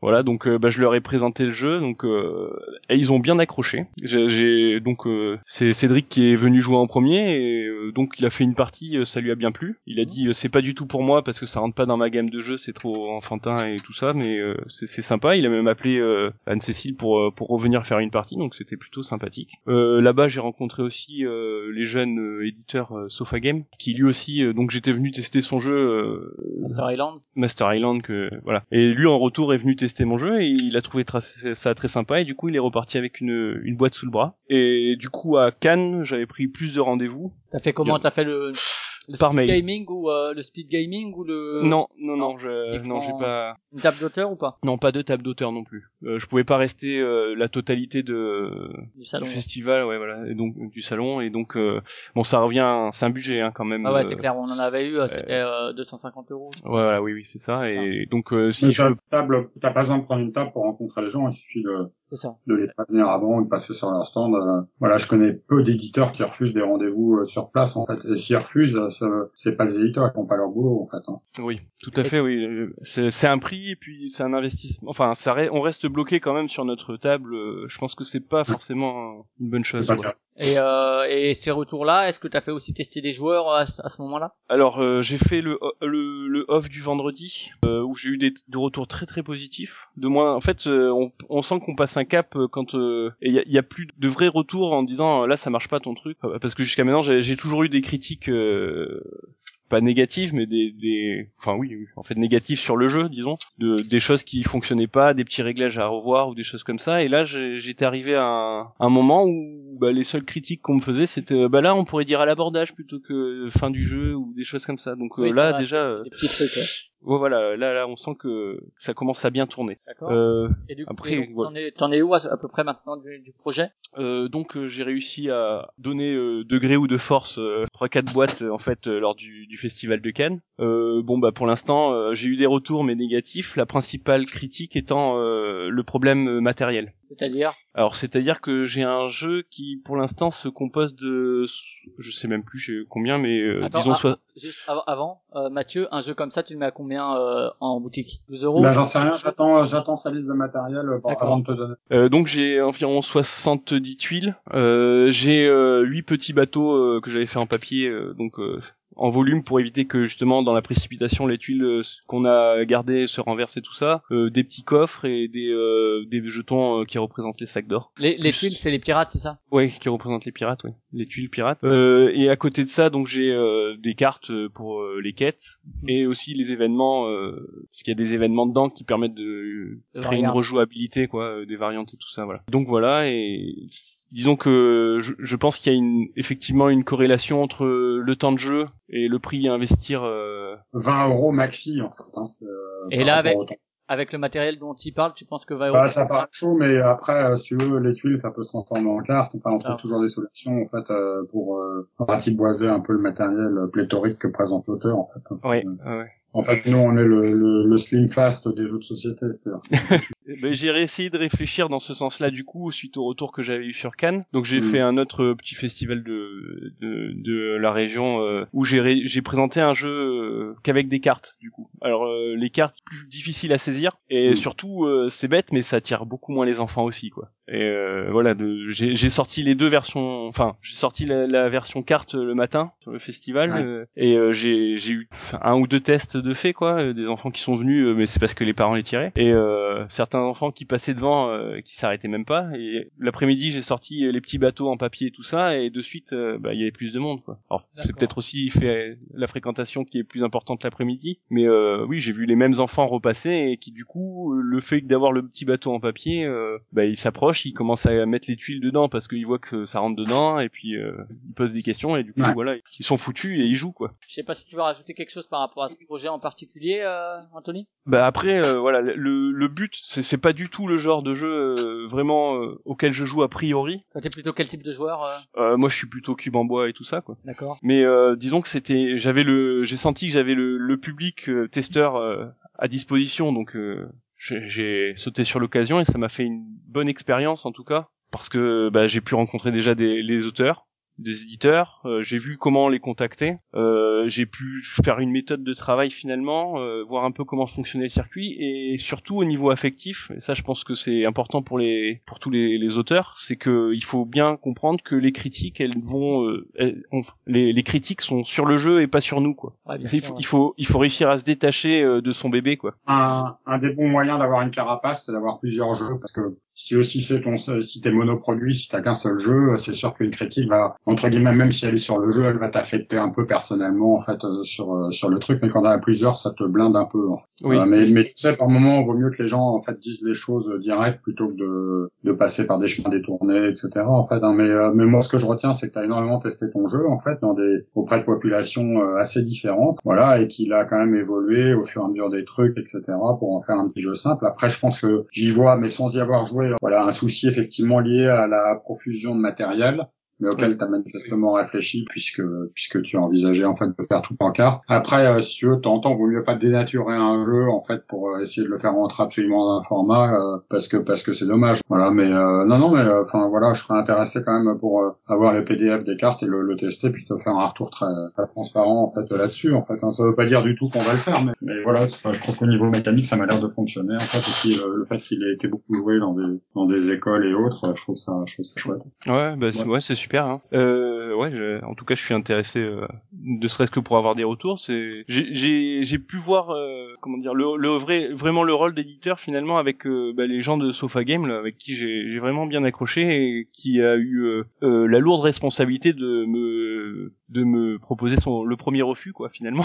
Ouais. Euh, c'est vrai que voilà, il m'a il m'a bien expliqué le pourquoi euh, à un moment bah en tant qu'éditeur, il faut vraiment que que ça ramène euh, de l'argent puisque c'est c'est un peu euh, le gagne-pain et du coup euh, même si euh, il y a un coup de cœur pour le jeu, un coup de cœur pour l'auteur etc. mais il y a un moment, il faut prendre des décisions rationnelles et et c'est Ouais. ouais, c'est quelque chose que je- j'entends euh, très bien quoi. Effectivement le mais euh, voilà, j'ai c'est vrai que bon, j'avais pas l'occasion d'avoir plusieurs jeux pour me ma carapace, on peut dire comme ça, mais euh, par contre, j'étais vraiment parti dans l'optique de de prendre toutes les critiques possibles euh, et d'essayer d'améliorer les points critiqués quoi. Mm. Et c'est c'est vraiment comme ça que j'ai pu avancer sur sur le jeu quoi. D'accord. Et euh, comment dire, Mathieu, euh, quand euh, on veut rentrer en communication, par exemple, toi, on a déjà posé la question à plusieurs éditeurs, mais pour toi, le meilleur moyen de communiquer avec toi, euh, un éditeur, mais toi en l'occurrence, ça va être d'envoyer les règles par PDF, de te contacter par Skype pour Bah, essayer de faire euh, une démo. déjà, déjà nous a, enfin moi je fais pas mal de salons, donc euh, voilà, enfin c'est, euh, enfin m'aborder très simplement sur les salons. Euh, je refuse jamais un test de jeu, euh, voilà. Et puis après en fait, euh, bah, envoyer les règles de jeu. En fait, et nous on donne une réponse sous un mois. Maintenant on, est on s'est engagé parce que je trouvais que c'était beaucoup trop long, on mettait des années à répondre, etc. Euh, voilà. Et puis euh, et puis après, euh, bah, se dire aussi qu'il y a un filtre important. On reçoit euh, des centaines de jeux par an en fait, et on en édite, édite entre 5 et 10. euh, et puis voilà. Et puis il y a des jeux qu'il faut plus nous envoyer. euh, parce que parce que parce qu'il y a des, des thèmes qu'on veut pas travailler ou des choses comme ça en fait. Hein. Aujourd'hui, je cherche des jeux coopératifs et des jeux de parcours. Les coopératifs, Bah, ça marche très bien. hein. Ouais, ça marche très bien. Mhm. Tous les coopératifs dans la gamme, on a l'île interdite, le désert interdit, Anabi. euh, je pense que les taxis de la Marne, en fait, qui est un coopératif, devrait fonctionner aussi. Voilà. Et, euh, et puis un jeu de parcours parce qu'on en a pas dans la gamme, en fait. Et euh, voilà, j'ai loupé le lièvre à la tortue, donc qu'on a eu dans les mains, en fait, mais on l'aurait pas édité aussi bien, je pense. voilà, parce que je trouve que ça serait sympa d'avoir d'avoir un petit un, petit jeu de parcours sympa dans la gamme. Avis avis aux auteurs. C'est noté. du coup, si on part un peu dans du dans de l'abstrait, tu parleras après de tes autres projets que tu as pu monter depuis. Oui. Mais si on parle de ta démarche créatrice, donc tu dis tes joueurs de cube en bois, comment est-ce que tu pars pour créer un jeu? Euh, Bah souvent d'une mécanique. Alors moi je suis, je suis vraiment, je pars de la mécanique pour euh, essayer de une mécanique qui me plaît, que j'ai vue ou que j'ai transformée, et donc j'essaie d'en faire quelque chose. Euh, souvent j'essaie de mettre une contradiction euh, dans le jeu. Bah là euh, clairement la contradiction c'est il faut que j'aille que je récupère. Enfin c'est l'observation rapidité donc je dois aller vite, mais la, la contradiction ça a été bah si tu vas trop vite tu vas dans le mur quoi. Donc il faut que tu regardes, que tu prennes le temps de réfléchir. Donc ouais, j'essaie toujours d'opposer l'action naturelle et une contrainte de jeu qui va aller à l'opposé. D'où vient cette envie un peu de, de créer euh, Est-ce que c'est justement le fait de ton évolution euh, familiale ou euh, est-ce que c'est quelque chose que tu as envie depuis longtemps Voilà, d'où te vient le désir de création Disons, dans quel but tu crées? Euh, Bah en fait, j'ai toujours un peu bidouillé quoi depuis que différents jeux, même tout petit, sur bah, des risques ou des choses comme ça où on modifiait les règles de combat ou des choses comme ça. Je, suis passé par Magic où finalement le la partie de construction du deck, bah, c'est du bidouillage complet quoi. Donc mhm. j'ai appris à réfléchir sur les jeux comme ça un petit peu. Après, il y a toujours euh, des jeux qu'on prend, qu'on dit ah là il y a un problème de réglage ou un truc comme ça, ou alors euh, on essaie de comprendre pourquoi la règle nous impose de faire telle chose, des choses comme ça, et voilà ça, ça vient de là. D'accord. Et le donc ça c'est le la cause de l'envie de créer et le but maintenant, le, la conséquence c'est pourquoi est-ce que tu as envie de créer? Pourquoi tu veux faire un jeu, qu'il soit édité ou non, hein, peu importe. Ouais. Alors là c'est une bonne question. Pourquoi euh, Bah j'aime bien. C'est un bon passe-temps. Mais c'est vrai qu'il y a aucune, euh, ouais, euh, aucune euh, volonté derrière de vouloir passer, un, enfin passer un cap d'édition si ça ferait toujours plaisir, quoi, disons, mais c'est pas le but ultime non plus, quoi. Et donc tu disais les, les présentations de jeux, tu, tu n'as présenté que celui-ci? Oui, D'accord. Et euh, comment est-ce que donc tu disais t'as envoyé donc ouais t'as envoyé des mails et t'as fait sur salon principalement. Voilà c'est ça. Euh, et souvent alors quand j'étais par mail souvent me demandait euh, des vidéos euh, une vidéo d'explication. Bah nous ce qu'on a eu comme retour d'éditeur c'est vrai que la plupart enfin euh, quand j'ai fait les interviews la plupart ce qu'ils veulent c'est d'abord l'idée du jeu général. Enfin peut-être pas pour les jeux d'ambiance c'est peut-être différent je sais pas Mathieu mais mais pour des jeux un peu plus costauds l'idée du jeu général voilà pas une règle de 12 pages qu'il va falloir lire et comme ça, ça permet déjà de faire un premier tri de oui ou non, quoi. Voilà, sans avoir à, farfouiller 12 euh, règles de page. Et après, si jamais le projet passe ce cap de euh, pourquoi pas, la règle et ou le prototype. Euh, je sais pas, Mathieu, dans les jeux d'ambiance, est-ce qu'il y a aussi cette logique-là Ah bah nous, on aime bien la lecture de la règle. On sait déjà si le jeu va nous intéresser. Euh, euh, donc une règle, ça suffit. Mais bon, c'est, c'est on fait pas de gros jeux, donc euh, la, la, lecture d'une règle d'un jeu d'ambiance normalement c'est assez court. Hein, euh, et donc voilà, c'est pas une lecture de 10 à 15 pages de, de gros jeux. Hein. Tiens, justement, Give Me Five, qui moi, je, je, le répète, est un de mes jeux préférés. Je trouve que quand on le vend à l'oral, ça vend pas du rêve. Et que c'est comment tu l'as reçu? Bah écoute, ça s'est fait de manière assez simple en fait. Euh, euh, comment dire, c'était euh, Jacques Barriot qui m'a présenté ça à Essen. On a trouvé ça bien. on a testé, ça nous a plu, et ça s'est signé, c'est devenu et le jeu marche assez bien commercialement en fait. Fait. Ouais, je pense. Hein. Nous, dans à Strasbourg, quand il y a des soirées dans les barrages, il sort. Et à chaque fois, c'est un succès, quoi. C'est un jeu d'un Strasbourgeois aussi, ça aide, en fait. C'est ça, sûrement, ouais, ça doit être ça. Ça doit être ça. La préférence locale, en fait. Du coup, le jeu, le jeu est très bien hein, dans le ouais, ouais. Enfin, il est vraiment il est vraiment très chouette hein, ouais moi je trouve aussi ouais bon je l'ai déjà dit plusieurs fois mais euh, et du coup euh, Anthony euh, d'autres euh, d'autres projets euh, plus ou moins aboutis testés ou non bah oui c'est à dire que là en fait quand on j'ai eu le nez euh, dans le guidon, disons, pendant plusieurs mois sur euh, la quête des pirates, du coup. Mais euh, ça n'empêche pas qu'il y ait, ait d'autres idées qui nous traversent l'esprit, et du coup, bah, j'ai un petit carnet à côté où je marque toutes les idées qui me qui passent, et puis voir s'il y en a une à creuser. Alors parfois, je relis les notes et je ne me souviens plus du tout ce que ça peut signifier. Ça c'est ça c'est aussi de, de, tous les auteurs qu'on a reçus, et pour, pour avoir fait quelques trucs aussi, j'ai une pochette où il y a écrit proto, et aussi je remets le maintenant, je me dis mais qu'est-ce que je voulais. c'est ça, oui. Et là, par contre, j'en ai j'en ai gardé un à l'esprit euh, pendant tout ce temps et j'arrive euh, à quelque chose qui commence euh, une petite étincelle qui commence à tourner, quoi, disons. Où en fait, c'est un jeu semi coopératif du coup, où on va chacun représenter. Alors c'est très mécanique, enfin abstrait pour l'instant. je sais pas vraiment thématiser, mais chaque joueur représente une cité ou un pays ou quelque chose comme ça qui va être défini par trois types de ressources donc euh, la nourriture, de l'eau et euh, un niveau de santé. Et donc euh, c'est coopératif dans le sens où si un des joueurs qui tombe à zéro euh, dans une de ces trois caractéristiques, on a tous perdu. Donc il faut faire en sorte que tous, tout, tout le monde reste en vie. Euh, Ça n'empêche qu'une alliance soit, ça doit être profitable, euh, ça doit nous être profitable avant tout. Et donc euh, à la fin du jeu, eh ben, il va falloir qu'on soit le, le plus fort dans les trois ressources euh, quand même. Dans les trois à la fois ou dans une des trois, euh, chacune différenciée Dans le cumul des trois des trois ressources. D'accord, ok. Donc euh, voilà, il, y a- il faut il faut pas faire descendre, enfin il faut sauvegarder euh, les autres, mais euh, en même temps euh, il faut pas les aider trop parce que il faut pas qu'ils me passent devant quoi. C'est un, un jeu un peu plus costaud que, que l'autre? C'est un peu plus costaud, mais j'ai réussi à le faire tourner euh, avec mes CM1. euh. En une récré aussi ou... Bah là c'était la fin de l'année, donc euh, disons qu'on travaillait un peu moins. euh. Bon alors euh, semi-coopératif, ça être toujours la question de alors ça dépend après des joueurs mais euh, il y a pas mal de jeux semi-coopératifs. L'écueil, c'est je ne peux pas gagner donc je vais vous faire perdre. oui, euh, en gros, euh, je pense à Naufragé, je pense à, à des jeux comme ça où, euh, où euh, à chaque fois c'est si s'il y en a un qui perd, tout le monde perd, mais en même temps à la fin du jeu il y en aura qu'un qui gagne. Et euh, avec certains joueurs, ça peut être, ben moi je ne peux pas gagner, du coup je vais toujours faire perdre et vous, allez euh, l'avoir bien profond quoi. Et euh, est-ce que euh, comment est-ce que tu essaies de d'empêcher cet écueil là parce que c'est Eh ben, je l'empêche pas parce que je trouve ça assez intéressant en fait. C'est arrivé effectivement et où euh, bah justement j'ai testé le jeu avec mon frère et ma femme et mon frère se mettait systématiquement en danger volontairement sur euh, une des ressources et ça nous obligeait à le défendre. Finalement, on bossait pour lui quoi et jusqu'au moment où ma femme elle a dit bah non bah tant pis je, je te sauve pas euh, tu meurs et puis on a tous perdu puisque de toute façon je peux pas gagner. Mais du coup voilà c'était c'était intéressant comme euh, c'était sur les derniers tours quoi mais on a passé vraiment un bon moment à essayer de le maintenir en vie alors que c'était un poids pour l'équipe quoi et c'était assez intéressant de, de craquer au bout d'un moment euh. Mathieu, tu parlais de jeux coopératifs, euh, les jeux semi-coopératifs comme ça, c'est quelque chose que qui te tente ou que tu trouves justement trop euh, Vistar un peu euh, pour euh, ta gamme? Oui, moi je veux, je veux vraiment du coopératif de base, simple, hein, semi-coopératif. Euh, j'ai euh, ma, ma clientèle, hein, c'est le c'est le gars qui dort dans le canapé. euh, on a assez envie qu'il se réveille et, euh, et voilà qu'il soit le héros de la soirée. Donc euh, il lui faut pas des trucs euh, trop violents quand même. Voilà. Et euh, Anthony, d'autres d'autres choses, celui-là tu l'as déjà t'en as déjà tu l'as déjà fait tourner en dehors de ton cercle dont tu parlais les, les élèves et puis la famille? non pas plus pour l'instant euh, en club bientôt mais pas encore. Là là c'est vraiment qu'au début il a tout juste un mois celui-là quoi, il est très récent. Et Beaucoup de réglages à faire encore. Et t'as d'autres petites étincelles, des envies particulières, de thèmes qui te tentent, de mécaniques euh, que t'as envie de développer? Actuellement non. Après, dans les anciennes choses que j'ai faites, euh, il y a des choses qu'il faudrait que je reprenne, mais j'ai pas, j'ai pas encore eu le courage ou quoi que ce soit. euh.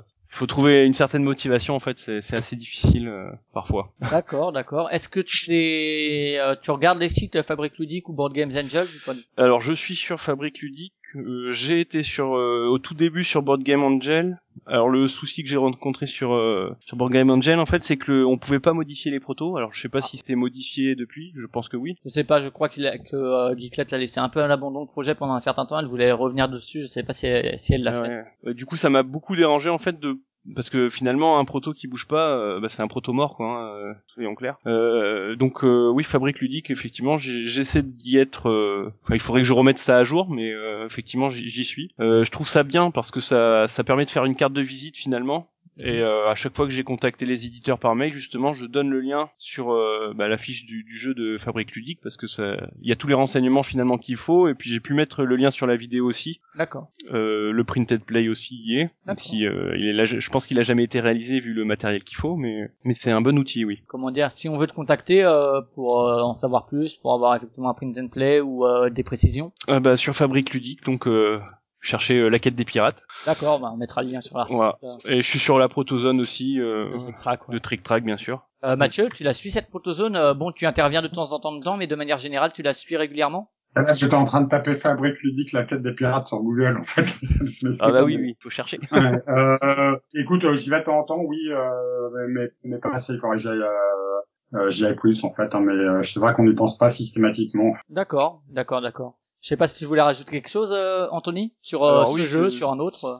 Bah, Enfin, sur la protozone de Trick Track, quoi, c'est c'est intéressant parce que effectivement, il y a, il y a plein d'auteurs qui se croisent, mais c'est vrai que ça a ses limites quand même. Euh, je, je l'utilise principalement pour faire euh, lire ou relire mes règles. C'est, on peut pas vraiment avoir un. J'ai lu des règles et je peux pas savoir si si le jeu fonctionne ou pas quoi sans y avoir joué. Euh, c'est dur de, de, se faire un avis juste euh, juste avec une règle. Alors pour les éditeurs justement, c'est le drame, c'est qu'on les contacte comme ça, donc je sais pas comment ils font leur choix après. Mais euh, oui, personnellement, d'une manière général, Internet, euh, c'est bien, mais ça a ses limites, quoi. Le but du jeu, c'est d'être joué euh, en vrai, quoi. Quelque chose d'autre à rajouter? Non, rien d'autre, c'est bon. Non.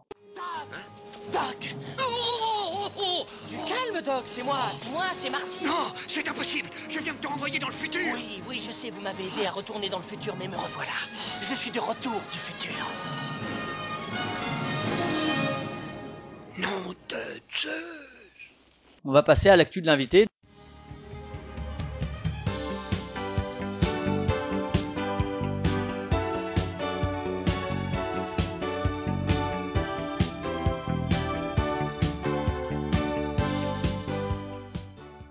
À la partie euh, entre guillemets réservée de, de Mathieu, qui va nous parler un peu des jeux de Cocktail Games. Alors d'abord peut-être Mathieu, euh, rappeler Cocktail Games, ça existe depuis quand? Euh, J'ai créé Interlude en 97, euh, donc c'était une boîte qui faisait de l'animation de séminaires d'entreprise autour du jeu. Qui continue à exister?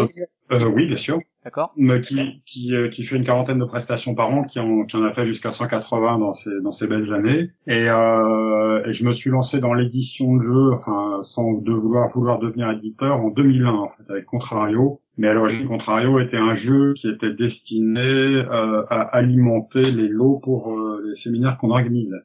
Donc aujourd'hui, on est cinq euh, personnes. Euh, voilà, on vend à peu près 300 000 jeux par an. On sort entre 5 et 10 jeux. Euh, on fait 30% de notre chiffre d'affaires à l'export. Euh, voilà, mais on n'a pas dérogé par rapport à notre ligne éditoriale. C'est-à-dire qu'on fait toujours des jeux dont on comprend les règles en deux minutes et qu'on joue en 15. Et quand on sort de ça avec des jeux comme le désert interdit, l'île interdite ou autre, la caractéristique des jeux, c'est qu'on doit pouvoir les expliquer en trois phrases. Et à chaque fois qu'on est sorti de ça, ça n'a pas fonctionné.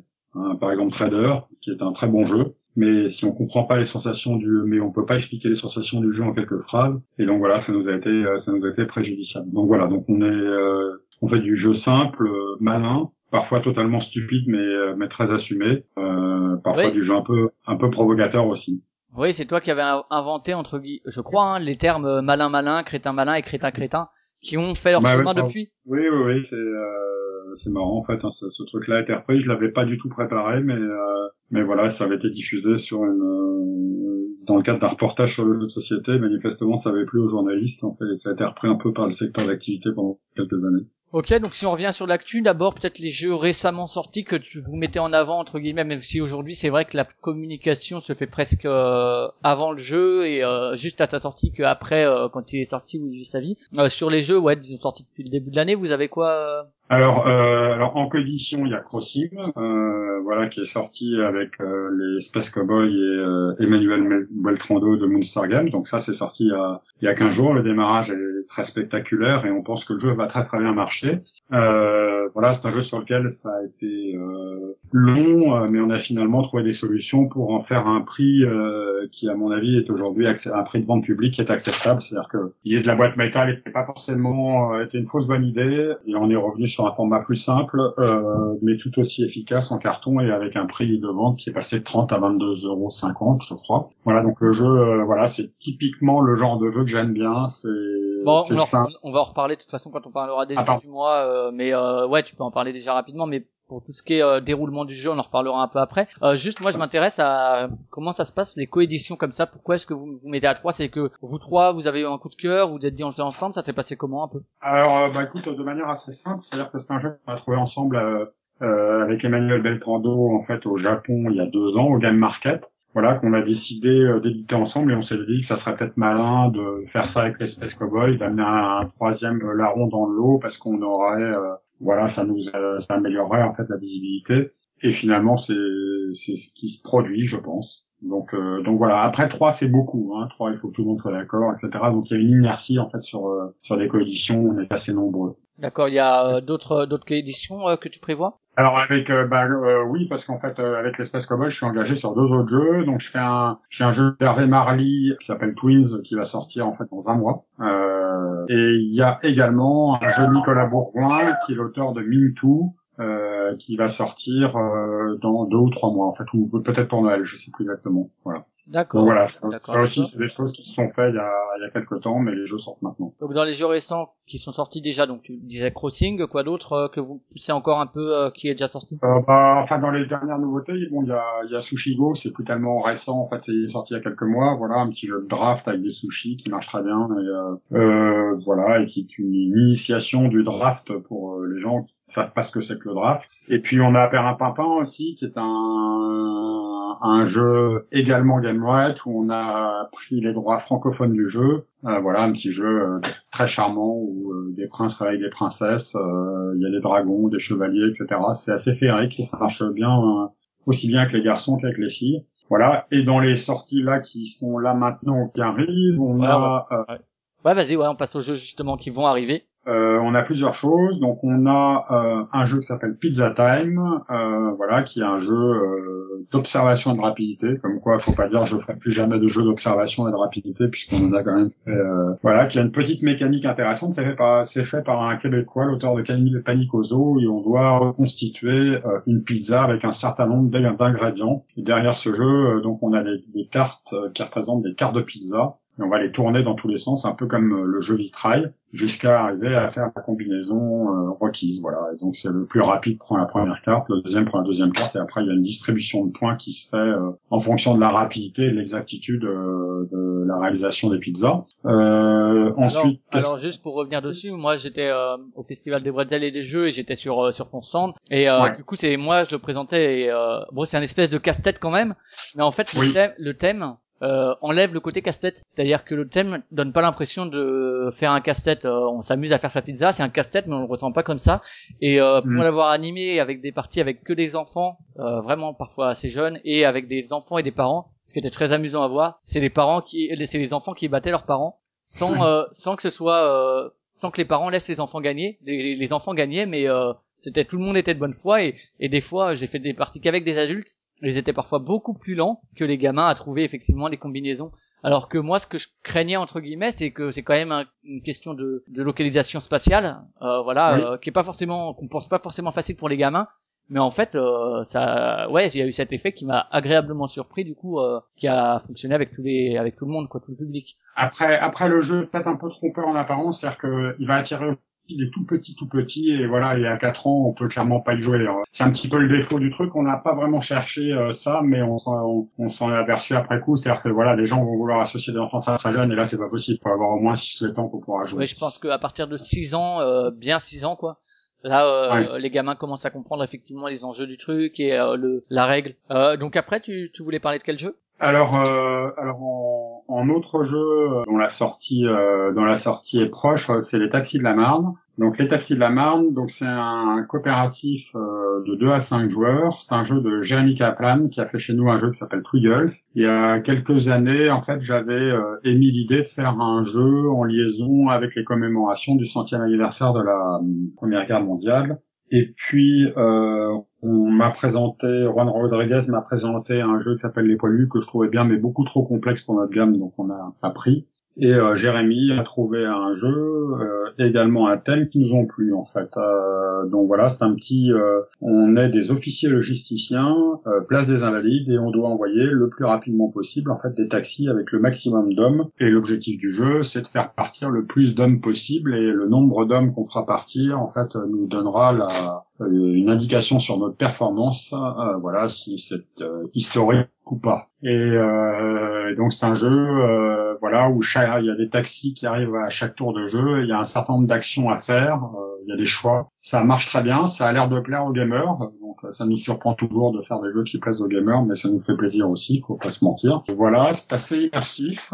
C'est sur la Première Guerre mondiale, euh, qui est une horrible boucherie, mais c'est à peu près le seul événement positif de la Première Guerre mondiale, c'est l'épisode des Taxis de la Marne. Et on fait ça en partenariat avec le musée de la Grande Guerre, ce qui nous a beaucoup aidé, à la fois en fait en matière d'illustration, parce qu'on a eu tout un support documentaire qui a été fourni pour l'illustrateur, euh, l'illustrateur du jeu, euh, mais également pour la rédaction du livret pédagogique, euh, voilà, ce qui explique euh, ce que c'est que la bataille de la Marne, la bataille de la Somme, euh, qui explique euh, aussi pourquoi en fait euh, on a un peu triché par rapport à la réalité. Euh, Mhm. C'est-à-dire que les taxis ne sont jamais partis des à plein des invalides, mais à vide. Mais nous, on trouvait que commercialement, c'était mieux de mettre des soldats dans les taxis, d'avoir la, la, la, la tour Eiffel en, en toile de fond. Voilà, donc c'est euh, voilà, donc il y a une jolie collaboration avec, avec, ces gens-là qui vont aussi nous aider à, à le commercialiser auprès des réseaux euh, historiques, etc.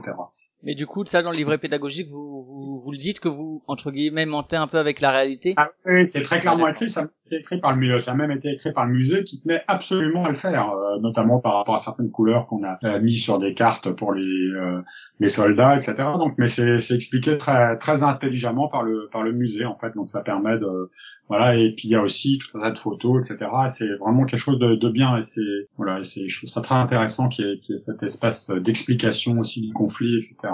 Et il y a les illustrations aussi de Vincent Dutray, donc euh, bon voilà, hein, Vincent ça, Dutray, euh, c'est voilà, Christian Dutray, c'est euh, c'est très agréable de et ça dédramatise un peu aussi le thème, je pense. Euh, c'est Oui, assez euh, assez chale- chaleureux, disons. Le musée, la contribution du musée était assez intéressante parce que là, par exemple, euh, le directeur du musée mais, euh, nous a dit le premier jet d'illustration en fait euh, fait par Vincent, il n'y avait pas de très jeunes soldats. Or, en fait, il y avait ce qu'on appelait des piou-piou, c'est-à-dire des, des soldats qui avaient tout juste 18 ans. Il venait d'avoir 18 ans, il était beau comme un enfant, fort comme un homme.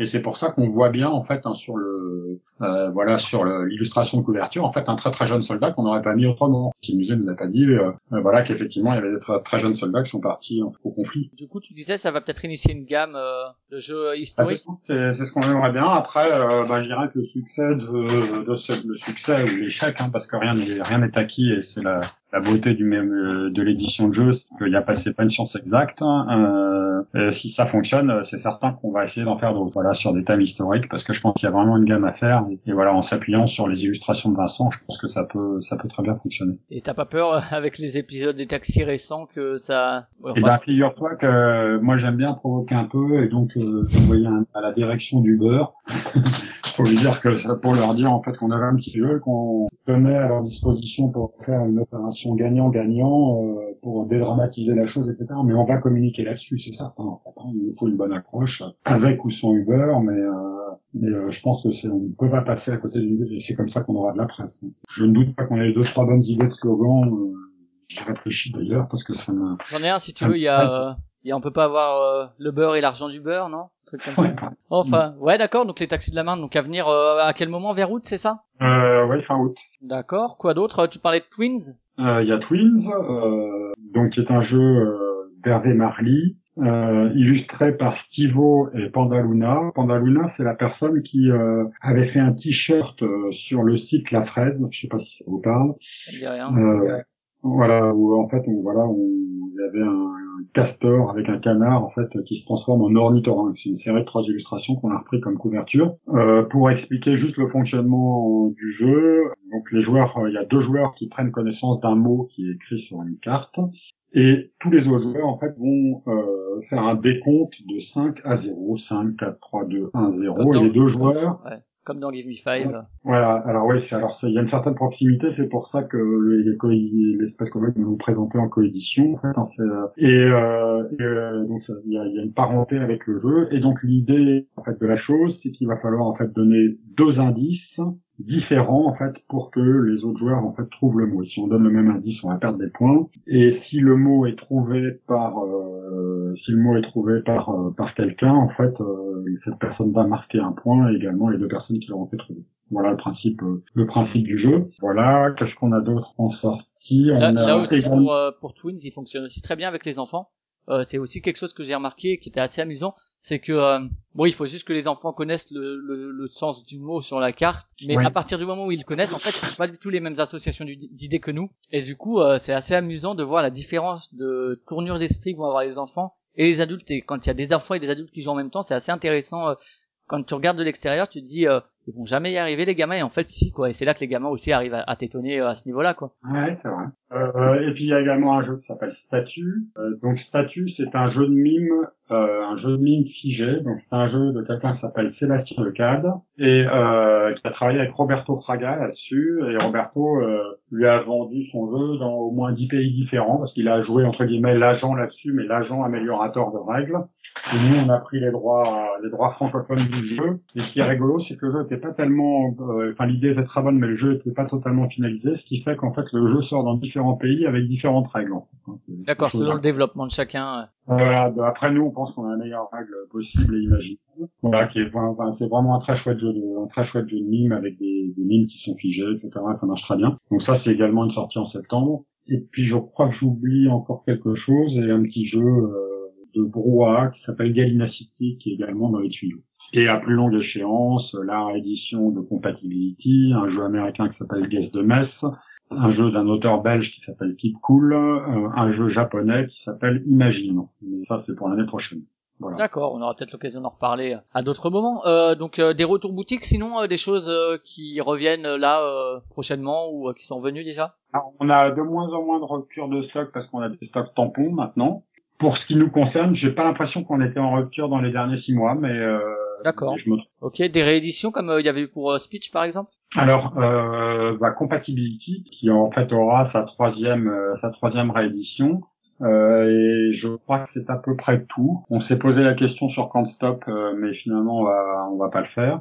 Ok, des tournois. Est-ce que euh, vous faites des tournois de jeux cocktail games Euh, Bon, ça se prête peut-être moins à, à ce. Alors, il y a eu un championnat, un championnat de France qu'on a organisé sur un avis, on a fait ça une année, mais c'est beaucoup de travail. Voilà, donc on, on le fera plus. Euh, Aujourd'hui, en fait, il faut, euh, on va mettre en fait notre énergie en fait sur la promotion de nos jeux en essayant d'outiller les boutiques avec euh, des flyers, des affichettes, des choses comme ça euh, dont elles ont, euh, dont elles ont vraiment besoin en fait pour, euh, pour. euh, Et puis on va essayer aussi d'avoir, euh, d'avoir de la presse, euh, de la presse sur nos jeux. Si je travaille un jeu, enfin, je travaille également un jeu en fait avec euh, Martin Wittberg et Dimitri Perrier sur un projet de jeu sur le mariage pour tous qui s'appellerait Mariage pour tous le jeu en faveur du mariage pour tous. Dans la même Voilà. veine que Casse-toi pauvre con et que. euh, Ouais, alors le sujet est encore, euh, la loi est passée, mais le sujet est encore un peu clivant. euh, donc voilà, c'est en phase de réglage euh, actuellement en fait. Donc ça, c'est quelque chose qui verra le jour euh, d'ici six mois, euh, six mois, un an. Et pour 2017, vous prévoyez un jeu dans la veine de justement euh, si j'étais président Bah, en et... fait, euh, je- il faut qu'il faut qu'on regarde ce qui se passe parce que c'est encore assez incertain sur qui à droite en fait euh, aura, enfin, enfin, se, se présentera parce que c'est pas dit que ça soit forcément euh, le président des Républicains qui soit en fait euh, qui soit force qui est forcément l'investiture. Ça, Donc voilà, il ça dépendra des procès, je pense, un peu. Ouais, ben, il faut qu'on soit prêt, mais euh, mais voilà, euh, il faut qu'on soit prêt, mais euh, je suis pas du tout contre ressortir le jeu. Hein. Ça va être un gros un gros succès commercial, donc euh, voilà. Mais on fera évoluer, euh, on fera évoluer les personnages Euh, avec Ludovic Maublanc et Martin Wittberg. On est assez d'accord là-dessus, mais c'est un tout petit peu tôt aujourd'hui euh, pour dire ce qu'on va faire.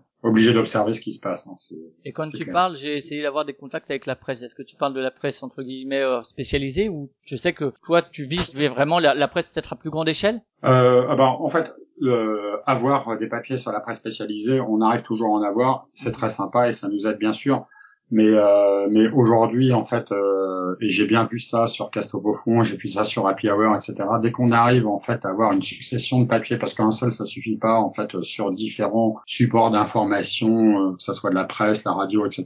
Ça euh, mécaniquement ça augmente en fait, euh, les ventes les ventes des jeux. Donc là-dessus, c'est vrai qu'on fait, on en fait des envois presse, des communiqués, des choses comme ça. Et les journalistes, il faut trouver un angle d'attaque. Alors, euh, euh, et puis, ce qu'on aime bien faire, il y a une technique en région parisienne, c'est travailler le correspondant local du Parisien. Le seul objectif d'un gars local sur le Parisien, c'est de passer sa, sa page en son article en édition nationale. Et après, quand ça passe en édition nationale, c'est très bien parce que les journalistes étant des vrais feignants, ils utilisent tous le Parisien pour euh, faire leur revue de presse. Donc, euh, si tu as la chance d'avoir ça, ton jeu est repris en revue de presse sur France Info, euh, sur BFM Télé, etc. Donc, ça nous est arrivé deux, trois fois sur certains jeux. Et ça, et ça, ça déclenche. En fait, ça fait venir les gens dans les boutiques, hein, très clairement. Ouais, ce qui est dommage là-dessus, c'est que tu es obligé toujours d'avoir des thèmes un peu polémiques euh, pour qu'on parle de toi. Euh, voilà, c'est-à-dire que de- tu vois, j'ai essayé de faire un truc quand j'ai sorti ici Londres, je l'avais sorti un 6 juin, enfin un 18 juin, etc. Et ça intéressait personne. Voilà, et c'est malheureux de se dire que en fait un jeu comme Taxi de la Marne, on va être obligé d'utiliser euh, la polémique Uber pour avoir de la presse. Ça me désole, mais j'ai pas le choix. Ouais, bah c'est là. Après, c'est c'est là que tu rentres dans la, la communication entre guillemets un peu plus euh, professionnelle. J'ai envie de dire, euh, voilà, qui sort du juste. euh, ouais, on a un jeu, c'est euh, aller amener le jeu au très grand public et euh, entre guillemets, faut faire presque, c'est un terme exagéré, mais faire la pub pour ça. Où t'es obligé Mm. de, de de faire ça pour, pour bon, ça évoluera peut-être, j'espère, avec le temps. euh. Après, c'est vrai que Oui, je pense. Euh, mais peut-être qu'il faut passer par là au début euh, et euh, Hmm. et c'est vrai qu'on voit peu de il y a Cocktail Games qui essaye de faire justement des gestes dans ce sens-là du très très grand public et des médias assez généralistes Euh, il y Euh, avait je suis quand même le seul éditeur à être passé deux fois aux grosses têtes. Hein. Ça faut le faire quand même. En fait, hein. Euh, Alors, on peut se dire oui les grosses têtes, faire un gars machin, etc. Ça a beaucoup d'audience. Hein. C'est- Ouais, et euh, bon, il y avait Fred Henry qui était passé sur BFM TV Business, mais Ouais. mais c'est Ouais. vrai que c'est encore quelque chose. J'ai l'impression que que c'est vu comme euh, comme Bon ça. alors pour information, je peux je peux pas dire grand chose, mais il y a une euh, une émission de télé-réalité qui sort en septembre avec un système d'élimination de candidats. Je peux pas donner le nom, j'ai absolument pas le droit. J'ai signé des papiers là-dessus. Euh, voilà où on va parler beaucoup du jeu de société. Ça va être un- sur un format de 50 minutes euh, puisque en fait c'est des candidats qui doivent créer un jeu de société. Donc ils sont ils vont chez deux éditeurs, donc chez un autre et chez nous. Et puis voilà ils vont au centre national du jeu, etc. En fait et donc ça je pense à été du prime time sur une très grande chaîne à très grosse audience. Donc euh, voilà, on va parler beaucoup du jeu de société. Il y a beaucoup d'acteurs du jeu de société qui sont concernés par ça. Personne n'en parle parce que personne n'a le droit. Il y a que moi qui trans euh, transgresse la règle. Mais euh, mais voilà, j'espère et puis j'espère que ça va donner une image euh, sympathique et positive du jeu de société. Enfin du euh, voilà, c'est l'idée. Ouais, après faut pas que ça soit télé- télé-réalité euh, disons Non, mais né- négative. pas ouais. ouais, c'est ça parce Non. que souvent ça ça, sans ça, personne n'aura accepté. On n'est quand même pas des couillons. Ouais, ouais, bien sûr, ouais. Mais parce que c'est vrai que c'est un peu les, les écueils de la télé-réalité où euh, on le voit sur Colanta qui à la base est une émission pas désagréable et euh, où Mm. depuis quelques années en fait ils ont accentué le côté euh, le côté euh, mauvais entre guillemets d'être humain euh, à se tirer des Mm. balles dans les pieds, etc. Et euh, c'est vrai que c'est un des écueils de la télé-réalité où euh, ah je vais faire ton jeu, je vais t'écraser. Enfin voilà, ça, a priori tu dis que ça se passera pas comme ça. Euh, voilà, Non. faut, faut l'espérer parce que c'est vrai que c'est un. Après, après, après, si tu veux, après il y a beaucoup de montage sur des trucs comme ça. C'est ça. Donc c'est un truc où il y a énormément de moyens en fait. Hein, c'est une des plus grosses maisons de production euh, françaises, donc énormément de caméras, de trucs comme ça. Donc c'est pas à l'abri d'un montage euh, qui peut euh, qui peut être défavorable, mais bon, je pense que voilà, je pense que normalement ça devrait donner une image sympathique, euh, sympathique de la profession. D'accord, ouais, bah écoute, hein, euh, on en reparlera à ce moment-là. Alors euh, quand ça sortira, c'est vrai que c'est intéressant. Euh, mais c'est vrai que ce que je disais, c'est que par rapport à la communication entre guillemets grands médias, etc. Euh, c'est vrai que j'ai l'impression que pas mal de monde du jeu est- à la fois espère ça et en même temps l'impression que c'est sale quelque part. Que euh, ouais, mais c'est la populace quelque part. Enfin, je vais exagérer, mais on n'a pas Ouais, envie de. c'est ça qui est, c'est ça qui est désolant, c'est-à-dire qu'il n'y a pas de honte à faire de la presse euh, euh, grand public, à vendre des jeux au plus grand nombre. Moi, je fais pas que des jeux pour euh, des gens diplômés de l'école polytechnique. hein. C'est euh, voilà, moi, je, on- nous, on fait des jeux pour tout le monde. Euh, on essaye d'avoir des jeux euh, pas trop discriminants en matière de culture générale. Ça veut pas dire idiot pour autant. Voilà, mais euh, faire du jeu tout public, c'est ça n'a rien d'honteux en fait. Hein. C'est euh, voilà, c'est et, et aujourd'hui, en fait, aujourd'hui, les éditeurs de jeux de société sont pas convaincus par rapport à la presse en disant oui, la presse parle mal de nos trucs, etc. Mais enfin, déjà, ça serait bien qu'on en parle un peu, en fait. Hein, c'est- Ouais, c'est clair. Ouais. voilà. voilà. Après, bon, euh, ça, un ensemble de, de facteurs. Hein, C'est-à-dire que le jour où on aura un prix euh, du jeu de l'année français qui sera un peu plus reconnu que ce qu'il est aujourd'hui, qui sortira en fait du milieu spécialisé, là, on aura plus de euh, plus de presse. On en Alors- prend le chemin. Ouais, alors après moi c'est ce que c'est ce que je dis à chaque fois euh, quand je vois le euh, quand je vois euh, l'Asdor mais encore plus le Spiel. Bon, le Spiel c'est le marché allemand donc c'est différent. C'est que euh, ça doit aller dans les deux sens, c'est-à-dire pour avoir plus de presse, il faut effectivement que ça fasse plus professionnel. Alors, il y a un côté très convivial qui est agréable et qu'il faut essayer de conserver, mais en même temps, quand tu vois effectivement c'est sur des draps des trucs quand tu vois le 3 sur les écrans géants c'est encore une fois pas les mêmes moyens et c'est la comparaison est un peu un peu pas idiote mais voilà euh, quand tu vois le 3 ce qu'ils mettent comme moyen pour faire un truc qui soit visible dans le monde entier pas au niveau national mais dans le monde entier et quand tu compares effectivement aux cérémonies de jeux de société qui font très euh, c'est triste à dire mais très amateur quelque part euh, alors il y a de la bonne ambiance il y a une bonne humeur mais c'est pas avec ça qu'effectivement t'as France 2 ou t'as euh, TF1 ou je ne sais qui qui vont venir pour montrer la cérémonie parce qu'ils ont pas envie de montrer ça je pense tout simplement euh, alors Ouais. que alors que le public est peut-être là parce qu'effectivement il y a de plus en plus de demandes Euh, Mm. bon voilà c'est c'est un, un truc qui va se faire sur plusieurs années mais c'est vrai que pour moi si on veut aller vers la presse ça va pas se faire euh, par magie et il faut effectivement passer par une communication qui n'enlève pas la passion mais qui parfois la met un peu de côté quoi Ouais. Enfin voilà, donc après la présence euh, sur des événements de cocktail game, ça je pense que ce sera à peu près les événements d'importance, vous êtes toujours dessus? En principe, oui. D'accord Alors à Essen, à Essen, on n'a pas de stand grand public, on a un bureau. euh, parce que moi, ça me saoulait de voir des geeks euh, qui passaient devant mon stand, euh, qui euh, euh, voilà, qui se foutaient complètement de nos nouveautés et qui me demandaient juste un prix et des goodies. Donc du coup, en fait, je préfère me cacher, avoir un bureau que je sous à mon distributeur allemand et euh, voilà et vendre mes jeux à mes distributeurs export euh, tranquillement en fait. Ouais, c'est pas forcément le salon sur lequel vous êtes le plus pertinent, euh, malheureusement, parce que euh, Ouais, ouais, ouais. Euh, mais voilà, Ison, on le fait comme Nuremberg, comme si c'était un salon professionnel, euh, en voyant nos distributeurs, euh, nos clients export. Mais, euh, mais on n'a pas, nous, de raison d'avoir de stand public à Essen, en fait. Hein, c'est pas, c'est pas notre truc. Ok, je sais pas si tu veux rajouter quelque chose sur Cocktail Games, des embauches, des stages, des... Non, non. Enfin, si on, enfin, on développe, enfin, il y a, bon, il y a un développement d'activité. On développe une entité qui s'appelle Cocktail Games Pro et euh, dont l'objectif est de vendre des jeux euh, personnalisés pour les entreprises.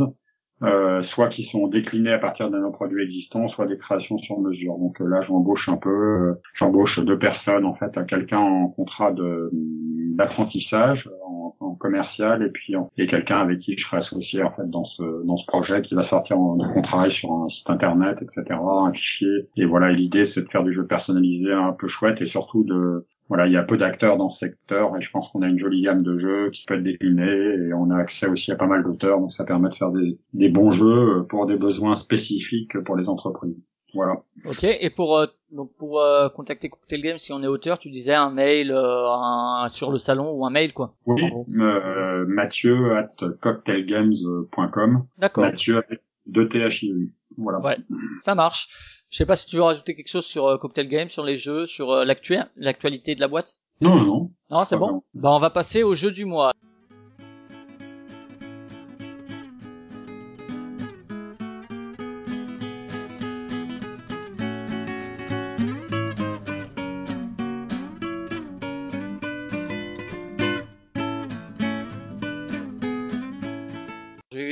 Donc moi je vais vous parler de Starfighter, de Aramini Circus euh, et de euh, également de de Settlers et également de Dino Twist. Et euh, Mathieu va nous parler de Crossing, Anthony va nous parler d'Elysium qui est pas tout nouveau mais on en a pas encore parlé et c'est pas si, si vieux que ça donc pourquoi pas. Euh, donc je vais commencer peut-être avec Starfighter. Donc Starfighter de Stéphane Boudin illustré par Arnaud Demeg, l'illustrateur Maison Istari, un jeu uniquement à deux joueurs donc qui sort chez Istari dure environ 30 minutes pour à peu près 25 euros. Euh, le pitch, c'est chaque joueur a un croiseur qui va devoir détruire le croiseur adverse à l'aide de chasseurs qui va mettre en jeu. Euh, le déroulement du jeu, c'est très très très simple. C'est euh, on pioche, ensuite on va poser des cartes et ensuite on va faire une phase de bataille.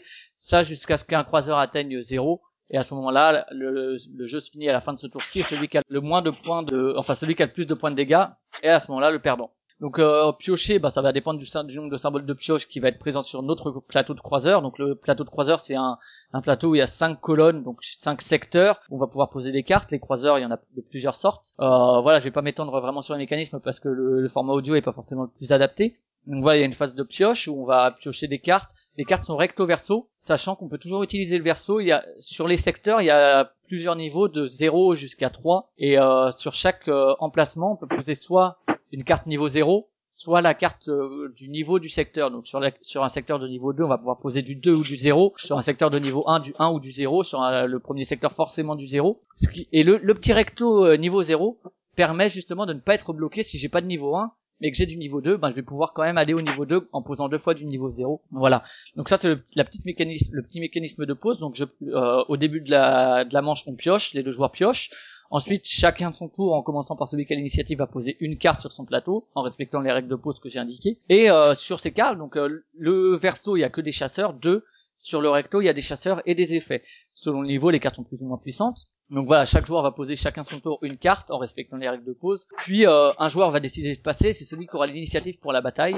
Et à ce moment-là, l'autre joueur peut continuer à poser des cartes ou non. Une fois que les deux joueurs ont passé, on va passer à la bataille. Celui qui a l'initiative va pouvoir déplacer son croiseur d'un secteur vers la gauche ou vers la droite. Euh, donc euh, ça va avoir de l'importance pour la bataille. Et celui qui a l'initiative va décider dans quel ordre on va résoudre les batailles. Donc il va dire on commence par la gauche ou on commence par la droite et on va résoudre tous les secteurs qui sont en conflit, où il y a des cartes d'un côté et de l'autre, euh, dans cet ordre-là. Donc voilà, et en gros, euh, la bataille, ça se passe comme ça. Sur euh, chaque secteur, on va calculer le nombre de chasseurs d'un joueur et de l'autre. Par exemple, admettons que j'ai trois chasseurs, que l'adversaire en ait deux.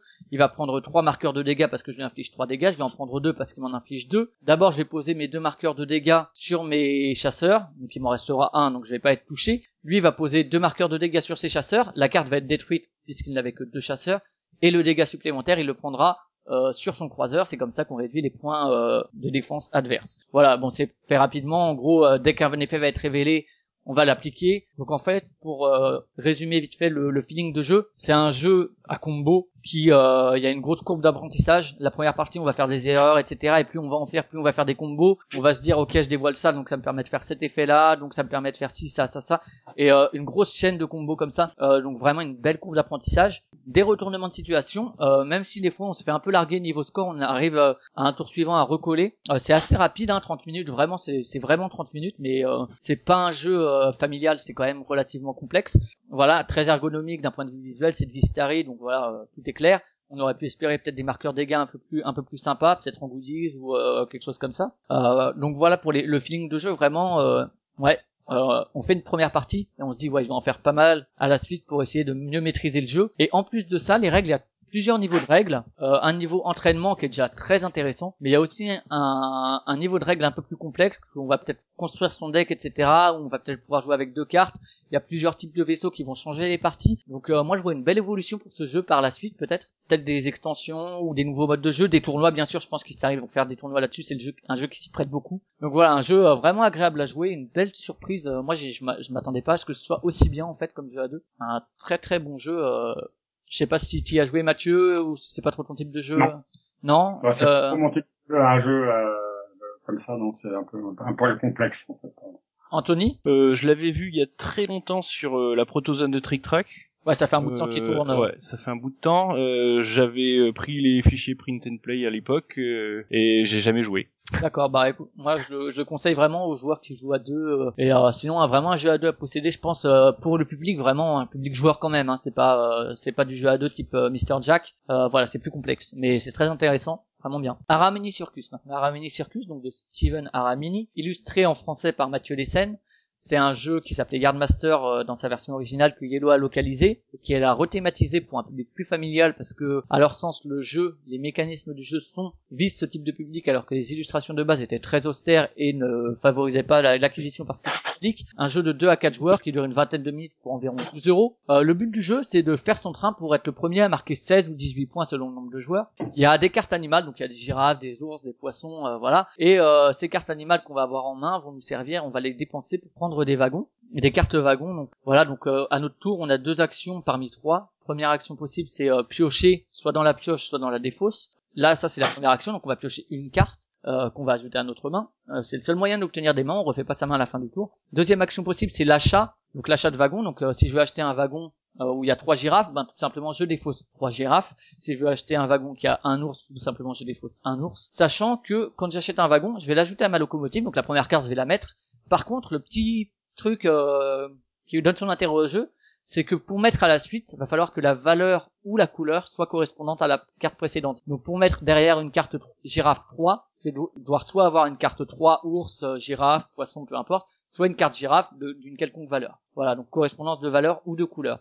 Mais je peux acheter par exemple, si j'ai ma carte girafe 3, je peux acheter une carte ours 2, seulement je ne vais pas l'ajouter au train, je vais la mettre en attente et dès que je pourrai la mettre, euh, dès qu'il y aura quelque chose qui correspond à ce moment-là, je l'ajouterai à mon train. Tant qu'elle est en attente, elle ne compte pas dans les points et dès qu'elle s'ajoute au train, elle compte dans les points. Ce qui fait que des fois, on peut faire un rush de fin de partie en combotant les les cartes qui s'ajoutent au train. Euh, voilà, c'est un petit mécanisme quand même assez intéressant pour euh, pour les joueurs. C'est pas juste euh, bon bah j'achète et je mets si ça correspond. Voilà, c'est il y a un petit côté de je diffère la pose de mes wagons qui est assez intéressant. La troisième action possible, c'est euh, l'échange de jetons. Le petit jeton, c'est un, jeton qui permet d'éviter d'être bloqué si j'ai que des ours en main par exemple et que euh, je veux des girafes. En fait, on a des jetons qui permettent de dire par exemple, euh, ben je défausse deux ours et ça vaut pour une girafe, un poisson ou un tigre. Voilà, ça permet d'éviter d'être bloqué, ça permet un peu plus de contrôle du jeu que juste, eh ben, je pioche des cartes de merde et je peux pas jouer, quoi. Et donc voilà, c'est, on fait deux actions parmi trois, sauf, sauf quand on a le jeton Monsieur Loyal qui permet de faire trois actions. Donc voilà, c'est un petit, un petit truc pas forcément essentiel au jeu qui, voilà, qui rapporte juste un petit truc. Euh, j'ai vu qu'il était souvent rapproché du Uno, alors j'ai pas trop compris. En fait, euh, peut-être du fait de la valeur et de la couleur qui doivent correspondre, mais sinon au niveau des mécanismes, ça n'a pas grand-chose à voir. Il y a beaucoup plus de choix, beaucoup plus de stratégie. Il y a quand même de l'interaction parce que comme on a une visibilité sur le train adverse, on voit ce que ce qui peut intéresser l'adversaire, donc essayer de couper l'herbe sous le pied, sachant que donc euh, voilà, c'est les points qu'on met dans le wagon, c'est ça qui rapporte les points et qui permet d'arriver à 16 ou à 18. Euh, et si on joue à deux, ben ça appelle une revanche, hein, comme c'est assez rapide. Euh, donc euh, même si je le, je le trouve inférieur à Hero Alloué ou Welcome to the Dungeon dans la gamme mini de Yellow, ça reste un des bons jeux de la gamme, je trouve. Je sais pas si tu y as joué, Anthony. Euh, non, pas celui-là. Non. Et euh, Mathieu Moi non plus, mais ça me tente bien. D'accord, ouais, c'est vraiment euh, ouais très agréable et je pense qu'ils ont bien fait de le, rethé- de le rethématiser parce que la simplicité du jeu effectivement appelle le public euh, que qu'ils ont choisi pour les illustrations quoi. Alors qu'avant effectivement c'était très austère. Euh, donc voilà un bon choix je pense de de localisation. Euh, donc Mathieu les taxis de la Marne tu nous en as déjà euh, pas mal parlé. Je sais pas si tu voulais rajouter Ouais. quelque chose dessus. Non, non, non, rien rien de particulier. Et euh, Crossing donc? Un jeu de Yoshiteru Shinohara illustré par Charlène. C'est les illustrations sont juste magnifiques. Euh, et pour moi euh, il y a pas mal de débats sur est-ce que euh, est-ce- ouais c'est un jeu qu'on peut faire chez soi euh, qu'on n'a pas besoin de l'acheter. Mais pour moi en fait je Alors dirais- oui, mais il y a, y, a, y a beaucoup, il y a beaucoup de jeux qu'on peut faire chez soi. Voilà, Il y a et Loup-garou, et- a une animaux, enfin il y en a un paquet. Effectivement, on peut faire ça chez soi avec des cailloux et, euh, et des napperons. Voilà, donc c'est un, c'est un chouette jeu de 2 à 5 joueurs, voilà, où l'objectif c'est de gagner le maximum de gemmes. On va pointer euh, ensemble euh, des gemmes et en essayant en fait de pas pointer la, les mêmes en fait les mêmes gemmes que les autres. Et si on est tout seul, on va les récupérer. Donc voilà, il y a tout ce qui fait un bon jeu, c'est-à-dire euh, du suspense, euh, de la rapidité, euh, de la compréhension immédiate, euh, de la bonne humeur. du stop ou Voilà. encore. euh, Ouais, du stop ou encore. C'est très très simple, c'est très très chouette, c'est intergénérationnel. Et il y a une qualité que j'apprécie particulièrement, c'est qu'on peut commencer une partie en expliquant les règles. C'est assez rare. Ouais, tout à fait. Euh, donc voilà, c'est. euh, J'espère que ça va fonctionner. En fait, euh, voilà, c'est c'est simple, euh, simple, élégant et familial. Que dire de plus? Bah moi c'est vrai que euh, pour revenir sur euh, le côté euh, on peut le faire chez soi en fait moi rien que les, les illustrations euh, ça suffit presque à l'achat presque je veux dire il y a pas voilà ça fait la différence avec le jeu que tu fabriques chez toi Euh, au-delà Ouais. de au-delà de euh, je suis gentil et je vais supporter le monde de l'édition et les auteurs etc euh, voilà juste, Mais tu euh, sais, les gens disent euh, oui, on peut le faire chez soi, mais, en- mais dans les faits, personne ne le fait, ou extrêmement peu de gens. euh, Est-ce que tu connais beaucoup de gens qui jouent au loup-garou avec des cartes de jeux de société cla- classiques? Est-ce que tu connais beaucoup de gens qui font des petits papiers pour Times Up Est-ce que tu connais beaucoup de gens qui en fait euh, refont une animaux dans les faits, non. euh, voilà. Après, il y a, voilà, le prix n'est pas, enfin voilà, n'est pas, n'est pas, n'est pas, n'est pas dissuasif à 22 euros. Enfin voilà, sur un loisir très très nou- renouvelé, un jeu qu'on va jouer des dizaines de fois. Enfin, l'investissement est, euh, pour moi, très raisonnable. Il y a, voilà, il y a des belles illustrations, des belles illustrations, ça se paye. euh, voilà, des gemmes euh, multifacettes, ça se paye aussi. Euh, On n'a vraiment pas à chercher à exagérer euh, sur ce jeu-là. En fait, hein. c'est un jeu qui n'est pas rentable au premier tirage parce que parce qu'on a fait des erreurs. Euh, voilà, donc on est les seuls responsables et on a changé et voilà. Et je pense que mais je pense que c'est un jeu qui devrait bien bien fonctionner à terme. Ouais, alors euh, effectivement, tu disais du stop ou encore, du bluff, du double guessing, ce qu'on appelle euh, je sais que tu sais que tu vas prendre ça, donc euh, comme je sais que tu sais, ben je vais prendre ça, mais vu que tu sais que je sais que je sais. Et euh, voilà, c'est moi c'est un mécanisme que j'aime beaucoup. euh, ça rappelle un peu euh, dans le même genre en fait, euh, Skull and Roses et compagnie. C'est la même famille. euh, c'est c'est presque plus simple. euh, Ouais. Et effectivement, Ouais. la rédaction de la règle permet euh, d'y jouer tout de suite. En fait, Euh, c'est quelque chose qui est agréable. C'est euh, bon bah là on va faire ça, vous pouvez faire ça. Et puis euh, t'arrives au deuxième tour, bon maintenant vous pouvez faire ça. Et euh, Voilà. c'est très fluide à expliquer. Euh, donc euh, une vingtaine d'euros, 22 euros, euh, tu disais préconseillé. Ouais. Euh, Un sentiment de frustration aussi parfait. Ouais. C'est-à-dire que quand on a, on a joué, en fait, on a envie d'en faire une autre. C'est-à-dire qu'on trouve ça trop court. Donc ça, c'est bon pour euh, un éditeur de jeu, en fait, que les gens soient frustrés et rejouent. une quinzaine de minutes, 15 minutes et 3 à 6 joueurs. Donc euh, vraiment parfait pour les vacances pour le coup. euh, c'est un jeu de vacances pour le coup. Ouais. Euh, Ouais. Et juste un petit truc, c'est que euh, du coup les, faut juste que les joueurs pointent bien en même temps, parce que ça m'est arrivé à des parties que les gens euh, ils attendent et ils pointent après, mais même pas euh, d'un côté par euh, par mauvaise volonté ou par mauvaise foi ou par triche. C'est juste Ouais. qu'ils savaient pas où aller et du coup à 3 ils, ils baissent pas le doigt et du coup ça pourrit la partie. Alors Ouais. mais bon, c'est après les gens prennent vite le pli et euh, effectivement ouais moi je trouve ça euh, c'est un jeu en fait si t'as les bons joueurs autour de la table ça peut être euh, juste euh, tu, tu peux en faire 5 6 parties sans problème. Euh, Anthony, je sais pas si tu as joué. Euh, j'ai eu l'occasion de faire une partie sur euh, bah, au festival de Cannes où Ouais. je me suis pris une tollée, euh, j'ai pas pris une seule gemme de toute la partie, mais j'ai trouvé ça très marrant quand même. Je fais partie des joueurs frustrés effectivement euh, qui ont envie d'en refaire une. euh. Ouais, il est sorti, ça y est, tu peux y aller. Ok, je vais parler d'un jeu un peu plus costaud, du coup je vais enchaîner avec Settlers, Naissance d'un Empire. Euh, alors Settlers, Naissance d'un Empire, c'est euh, un jeu de Ignacy Trivicek, illustré par Thomas euh, euh, qui est édité par Edge, qui joue de 1 à 4 pour une durée de 60 minutes pour 35 euros. Euh, Settlers, c'était Imperial Settlers chez Portal, un, des, un de mes coups de cœur des Sun, moi je l'ai en anglais, j'ai pas acheté la version de Edge parce que j'avais déjà la version euh, Portal, donc je vais continuer en anglais logiquement, euh, sachant que euh, moi c'était vraiment un de mes coups de cœur, c'est-à-dire en fait ça se base sur le principe de New Era que moi je n'ai pas joué, qui est du même auteur mais qu'il a essayé de simplifier. Apparemment le thème aussi euh, post-apocalyptique n'était pas forcément le plus porteur pour les mécanismes simples. Donc en fait c'est un jeu de civilisation, non en fait c'est un jeu de gestion qui enfin un jeu de oui un jeu de gestion euh, qui se veut de civilisation. En fait c'est plus un jeu de gestion que de civilisation mais il se présente comme tel parce qu'on incarne des civilisations donc les romains les barbares les égyptiens les japonais. Euh, il y aura de nouveaux peuples euh, par la suite ce qui permettra au jeu de, de suivre son existence et de continuer à exister. Donc il se joue en cinq manches et à chaque manche, euh, c'est très simple. En fait, il y a une vraie montée en puissance. La première manche va être très courte parce qu'on va pas avoir beaucoup de choses à faire. La dernière manche va être beaucoup plus longue, mais on tient les 60 minutes, voire euh, moins à 2, 1 à 2, euh, 35, 40 minutes, c'est fait. Euh, donc première phase, on va acquérir des cartes par une espèce de sorte de draft visible. Donc chaque joueur va avoir un deck de faction et il y a un deck commun. On va révéler trois decks, trois, euh, le nombre de joueurs plus une carte du deck commun. Et chaque joueur, en commençant par le premier joueur, va choisir une carte parmi les révélées. Puis euh, on en écarte une, ensuite on révèle le même nombre de cartes et en commençant par le dernier joueur, chaque joueur va choisir une carte. Donc voilà, c'est équilibré au niveau de l'acquisition de cartes à ce niveau-là. Et on va en plus piocher au début de notre tour une carte de notre faction. Donc voilà, ça c'est l'acquisition de cartes. Ensuite on va faire une phase de production. Donc ça va dépendre de la civilisation qui produit pas les mêmes euh, ressources. Euh, va y avoir ce qu'on appelle en anglais, je sais pas comment ils ont traduit ça, les deals, qui vont être des cartes qu'on a placées en production euh, permanente sur notre plateau. Et va y avoir en plus euh, des cartes qu'on aura jouées dans les manches précédentes qui vont permettre de produire plus. Donc voilà, ça c'est une phase de production qui est assez rapide. Et on va passer à la phase principale du jeu, qui est la phase d'action, qui va être en fait chaque joueur va jouer une action chacun son tour jusqu'à ce que tout s'est passé. Donc si on passe, on peut parvenir dans le jeu euh, et un joueur peut pas peut continuer à jouer tant qu'il est seul à jouer. Donc les actions, ça va être soit construire un, un emplacement en payant le coût demandé, un emplacement soit commun qu'on va placer à droite de notre plateau, soit de faction qu'on va placer à gauche de notre plateau. Chaque construction va pouvoir apporter des points de victoire à la fin de la partie. Les emplacements de faction vont en rapporter deux, tandis que les emplacements communs vont en rapporter qu'un. Mais en général, les emplacements de faction sont un peu plus chers que les emplacements communs. Une autre action qu'on peut faire, c'est un deal. Donc on défausse une nourriture et on met une carte en deal euh, pour la production de la phase suivante. Euh, et on va tout de suite également prendre cette ressource. Une autre action possible, c'est ce qu'ils appellent raise. Donc je sais pas comment ils l'ont traduit, ça va être raser ou attaquer. Euh, on va défausser un petit jeton euh, épée. Si on veut raser chez nous, si j'ai des cartes en main mais que je peux pas les poser, il y a un petit coup de destruction. Je paye un, jeton euh, épée, euh, je défausse ma carte et je gagne ce qui est indiqué. Ou bien je peux aller attaquer chez les autres. Dans ce cas-là, ça me coûte deux euh, jetons de dé- de- d'attaque. et je vais, raser le l'emplacement adverse, gagner ce qui est écrit. Mais l'adverse, comme j'ai rasé chez lui, il va gagner un bois qui symbolise les ruines. Enfin, il y a l'action d'activation de cartes. Donc euh, là, je dépense des ressources et j'active mes cartes une ou deux fois selon les cartes pour gagner des points de victoire, pour gagner d'autres ressources, pour gagner des ouvriers, des choses comme ça. Et enfin, la dernière action possible, c'est je dépense deux ouvriers pour euh, prendre une ressource de mon choix ou une carte. Euh, voilà, donc euh, on fait les actions comme ça. Et enfin, il y a la phase de nettoyage où là, on défausse tout ce qu'on a, sauf ce que notre civilisation peut conserver, et on recommence un nouveau tour. Donc, il y a vraiment la phase d'action où il faut un peu expliquer euh, les actions, les différentes actions. Sinon, les autres, ça va très vite.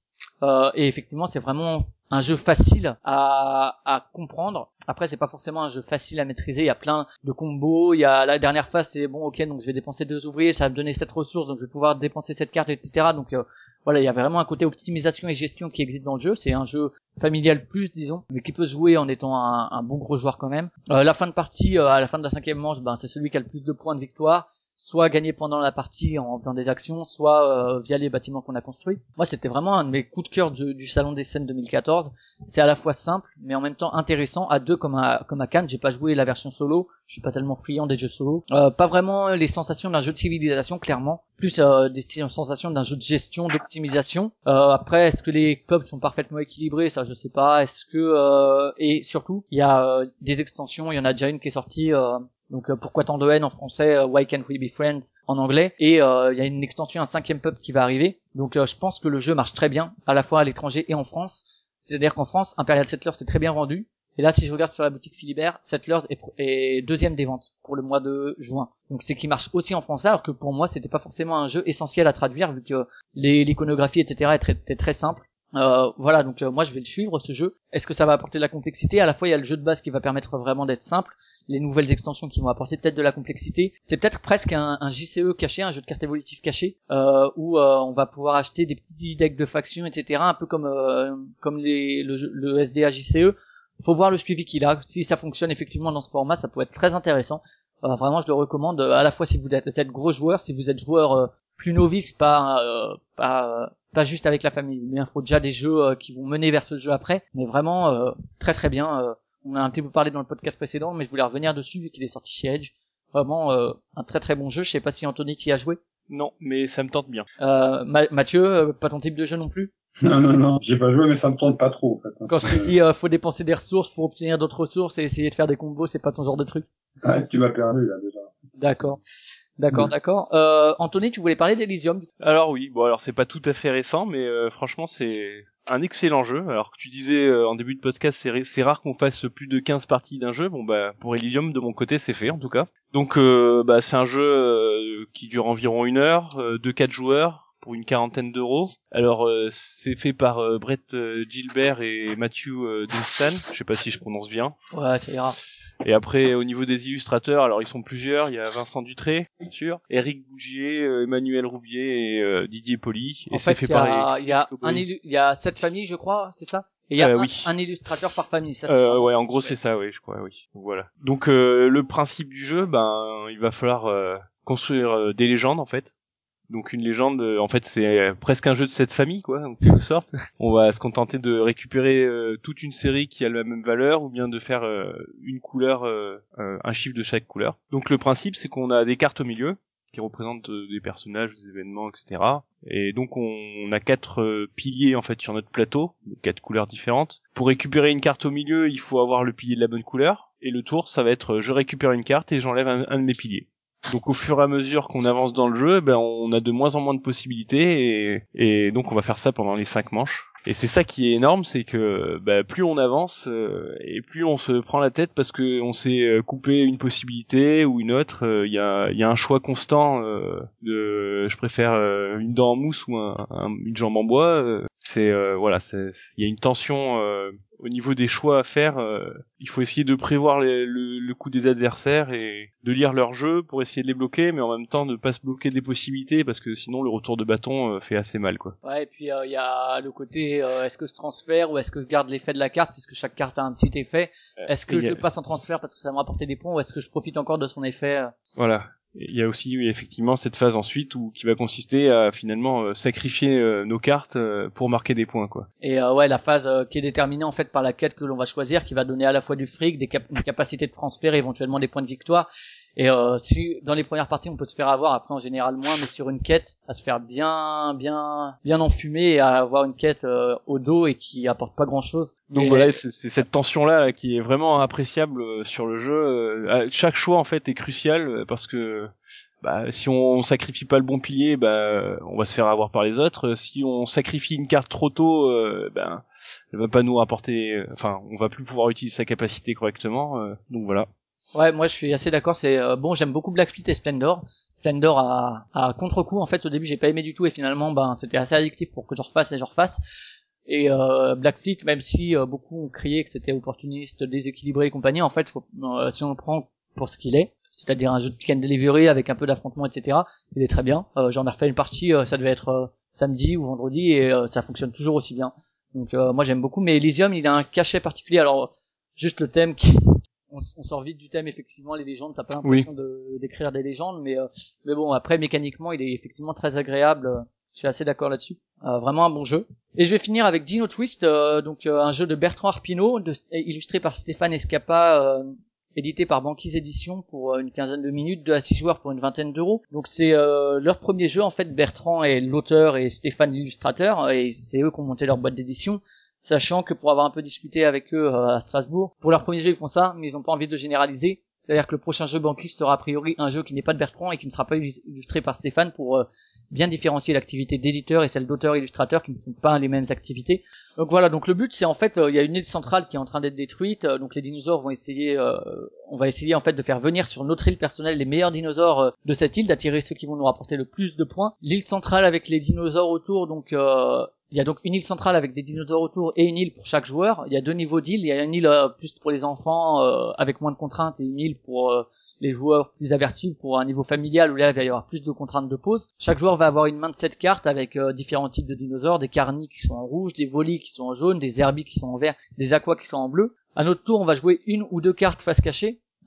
Tous les joueurs vont jouer une ou deux cartes face cachée simultanément. On va les révéler Et on va, euh, en commençant par la plus petite valeur, si on a mis deux cartes, on fait la somme des deux. Euh, s'il y a des cartes égales, euh, s'il y a des valeurs égales, pardon, on va les défausser, elles vont aller au cimetière et à la fin de la partie ça rapportera des points de victoire. Mais sinon, donc en commençant par la plus petite valeur, on va euh, en fait remplacer une carte de la même espèce de l'île principale de l'île centrale et de valeur inférieure euh, qui va venir sur notre île. On va mettre par exemple un, un dinosaure euh, rouge de valeur 4, prendre un dinosaure de valeur 2 qu'on va mettre sur notre île à nous euh, mais en même temps on va mettre à disposition des autres ce dinosaure de valeur 4 euh, sachant que euh, on peut recouvrir les dinosaures qui sont déjà sur notre île voilà c'est pas c'est pas inamovible. Sachant que voilà sur l'île un peu plus de joueurs va y avoir un emplacement donné. C'est-à-dire si je prends le dinosaure à cet emplacement je serai obligé de le mettre au même emplacement sur mon île alors que l'île plus pour les enfants c'est plus libre. Je prends un dinosaure ici je peux le mettre où je veux. Donc voilà on peut jouer avec les deux en même temps. Pour les enfants l'île l'île pour les enfants et pour les adultes l'île un peu plus compliquée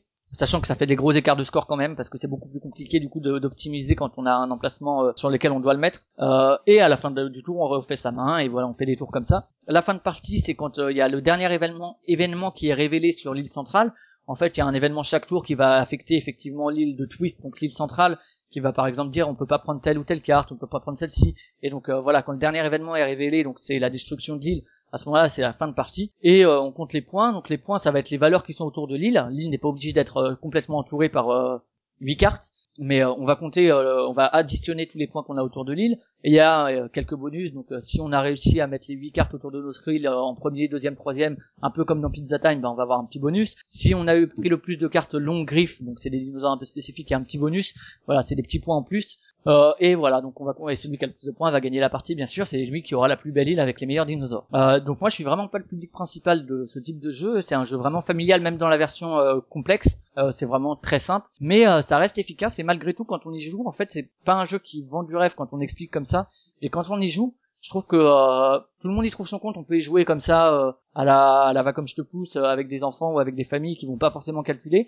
Mais si tu veux calculer et optimiser, voilà, tu vas quand même faire des choix. Donc ça reste un jeu intéressant pour pour des, des joueurs plus avertis. Je trouve que les illustrations de Stéphane sont vraiment adaptées totalement au public familial visé. Voilà, les dinosaures sont assez mignons, les, les couleurs sont assez pastel, assez assez aguicheuses.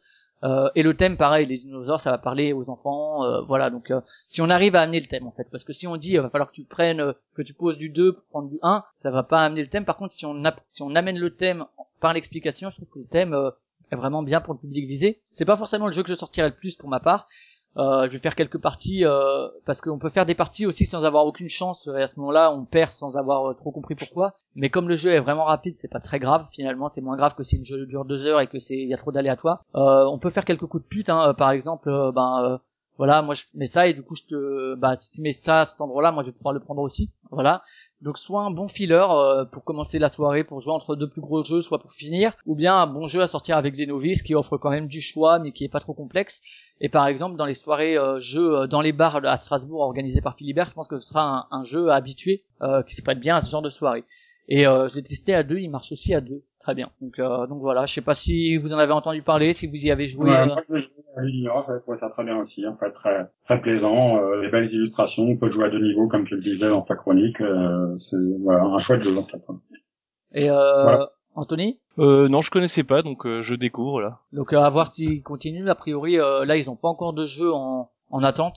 Donc ils cherchent pour l'instant, ils ont quelques trucs dans les tiroirs, mais ils savent pas s'ils vont les faire ou pas. Donc voilà, mais effectivement, je sais pas ce que t'en penses Mathieu, mais je trouve ça pas mal d'essayer de différencier auteur et illustrateur et l'activité d'éditeur.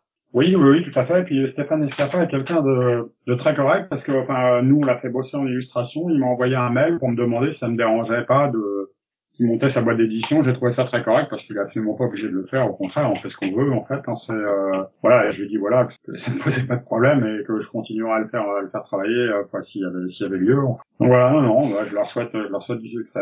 Et voilà. D'accord, bon, bah, je, sais pas si vous avez quelque chose à rajouter, Mathieu. Bah, moi, ça va. Merci, merci pour euh, cette entrevue euh, sympathique. Anthony? Oui, c'était très sympathique, effectivement. Alors, j'ai pas eu l'occasion de le dire, mais euh, Sushigo aussi, c'est un très bon jeu. Hein. Ouais. C'est très bon parce qu'on n'y est, pas pour grand chose, en fait. Hein. Que on a juste, parce que quand on intervient éditorialement, généralement, c'est moins bon, en fait. sauf, sauf pour Statue, qui sera le meilleur de, du monde. C'est ça. Alors, Bah la petite conclusion, alors on arrive à la fin de cet épisode mensuel, on espère qu'on vous a donné envie de jouer, que ça vous a plu. Donc pour nous écouter, pour nous suivre, il y a toujours sur le site artzonechronicles.fr, euh, vous pouvez streamer le podcast ou le télécharger pour emmener en footing, moi c'est ce que je fais en général avec les podcasts. Vous pouvez nous retrouver sur iTunes euh, en tapant Hardzone, sur euh, Android également avec l'application Podcast Addict, pareil vous cherchez Hardzone. Vous pouvez nous suivre sur Facebook ou sur Twitter, soit avec Hardzone Webzine, soit avec Flavien Playtime qui est plus consacré à, l'émission sur les jeux de société. Donc comme j'ai dit en début, pas de mensuel en juillet à en août, on reviendra en septembre. Euh, mais il y aura des épisodes au format les acteurs ludiques, donc euh, on va y avoir Christian Lemay qui doit être paru au moment où vous entendez celui-ci. Il y aura Pierrot, donc illustrateur. Il y aura Mathilde de Gigamic. Et il y aura également Thibaut qui nous parlera de l'aventure V Commando sur Kickstarter. Euh, et ce sera l'occasion des vacances pour vous de rattraper votre retard sur les anciens épisodes si vous ne l'avez pas encore écouté. Ou d'écouter un nouveau podcast Start Zone euh, qu'on a appelé Des souris et des hommes, qui revient sur euh, cette fois les jeux vidéo. Euh, et là on fait un retour sur l'E3, donc vaste sujet. Ou éventuellement d'autres émissions, ludiques ou non, donc quelques podcasts proxy jeux, boîtecast ou l'improbable podcast qui sont très agréables à écouter. Il y en a d'autres, hein, mais voilà, je vais pas m'amuser à faire ça pendant deux heures. merci Anthony et Adam Mathieu pour votre participation en vous souhaitant bah, un, bel été. Merci à toi. Une bonne continuation. Euh, bon, euh, toi t'es un style donc t'as des vacances. Mais Mathieu, tu prends des congés quand même. Euh, tu. Ouais, un peu en août. voilà. D'accord. Bah écoutez, à, une prochaine alors et puis euh, salut. Ouais, salut. Merci. Au revoir. Au revoir.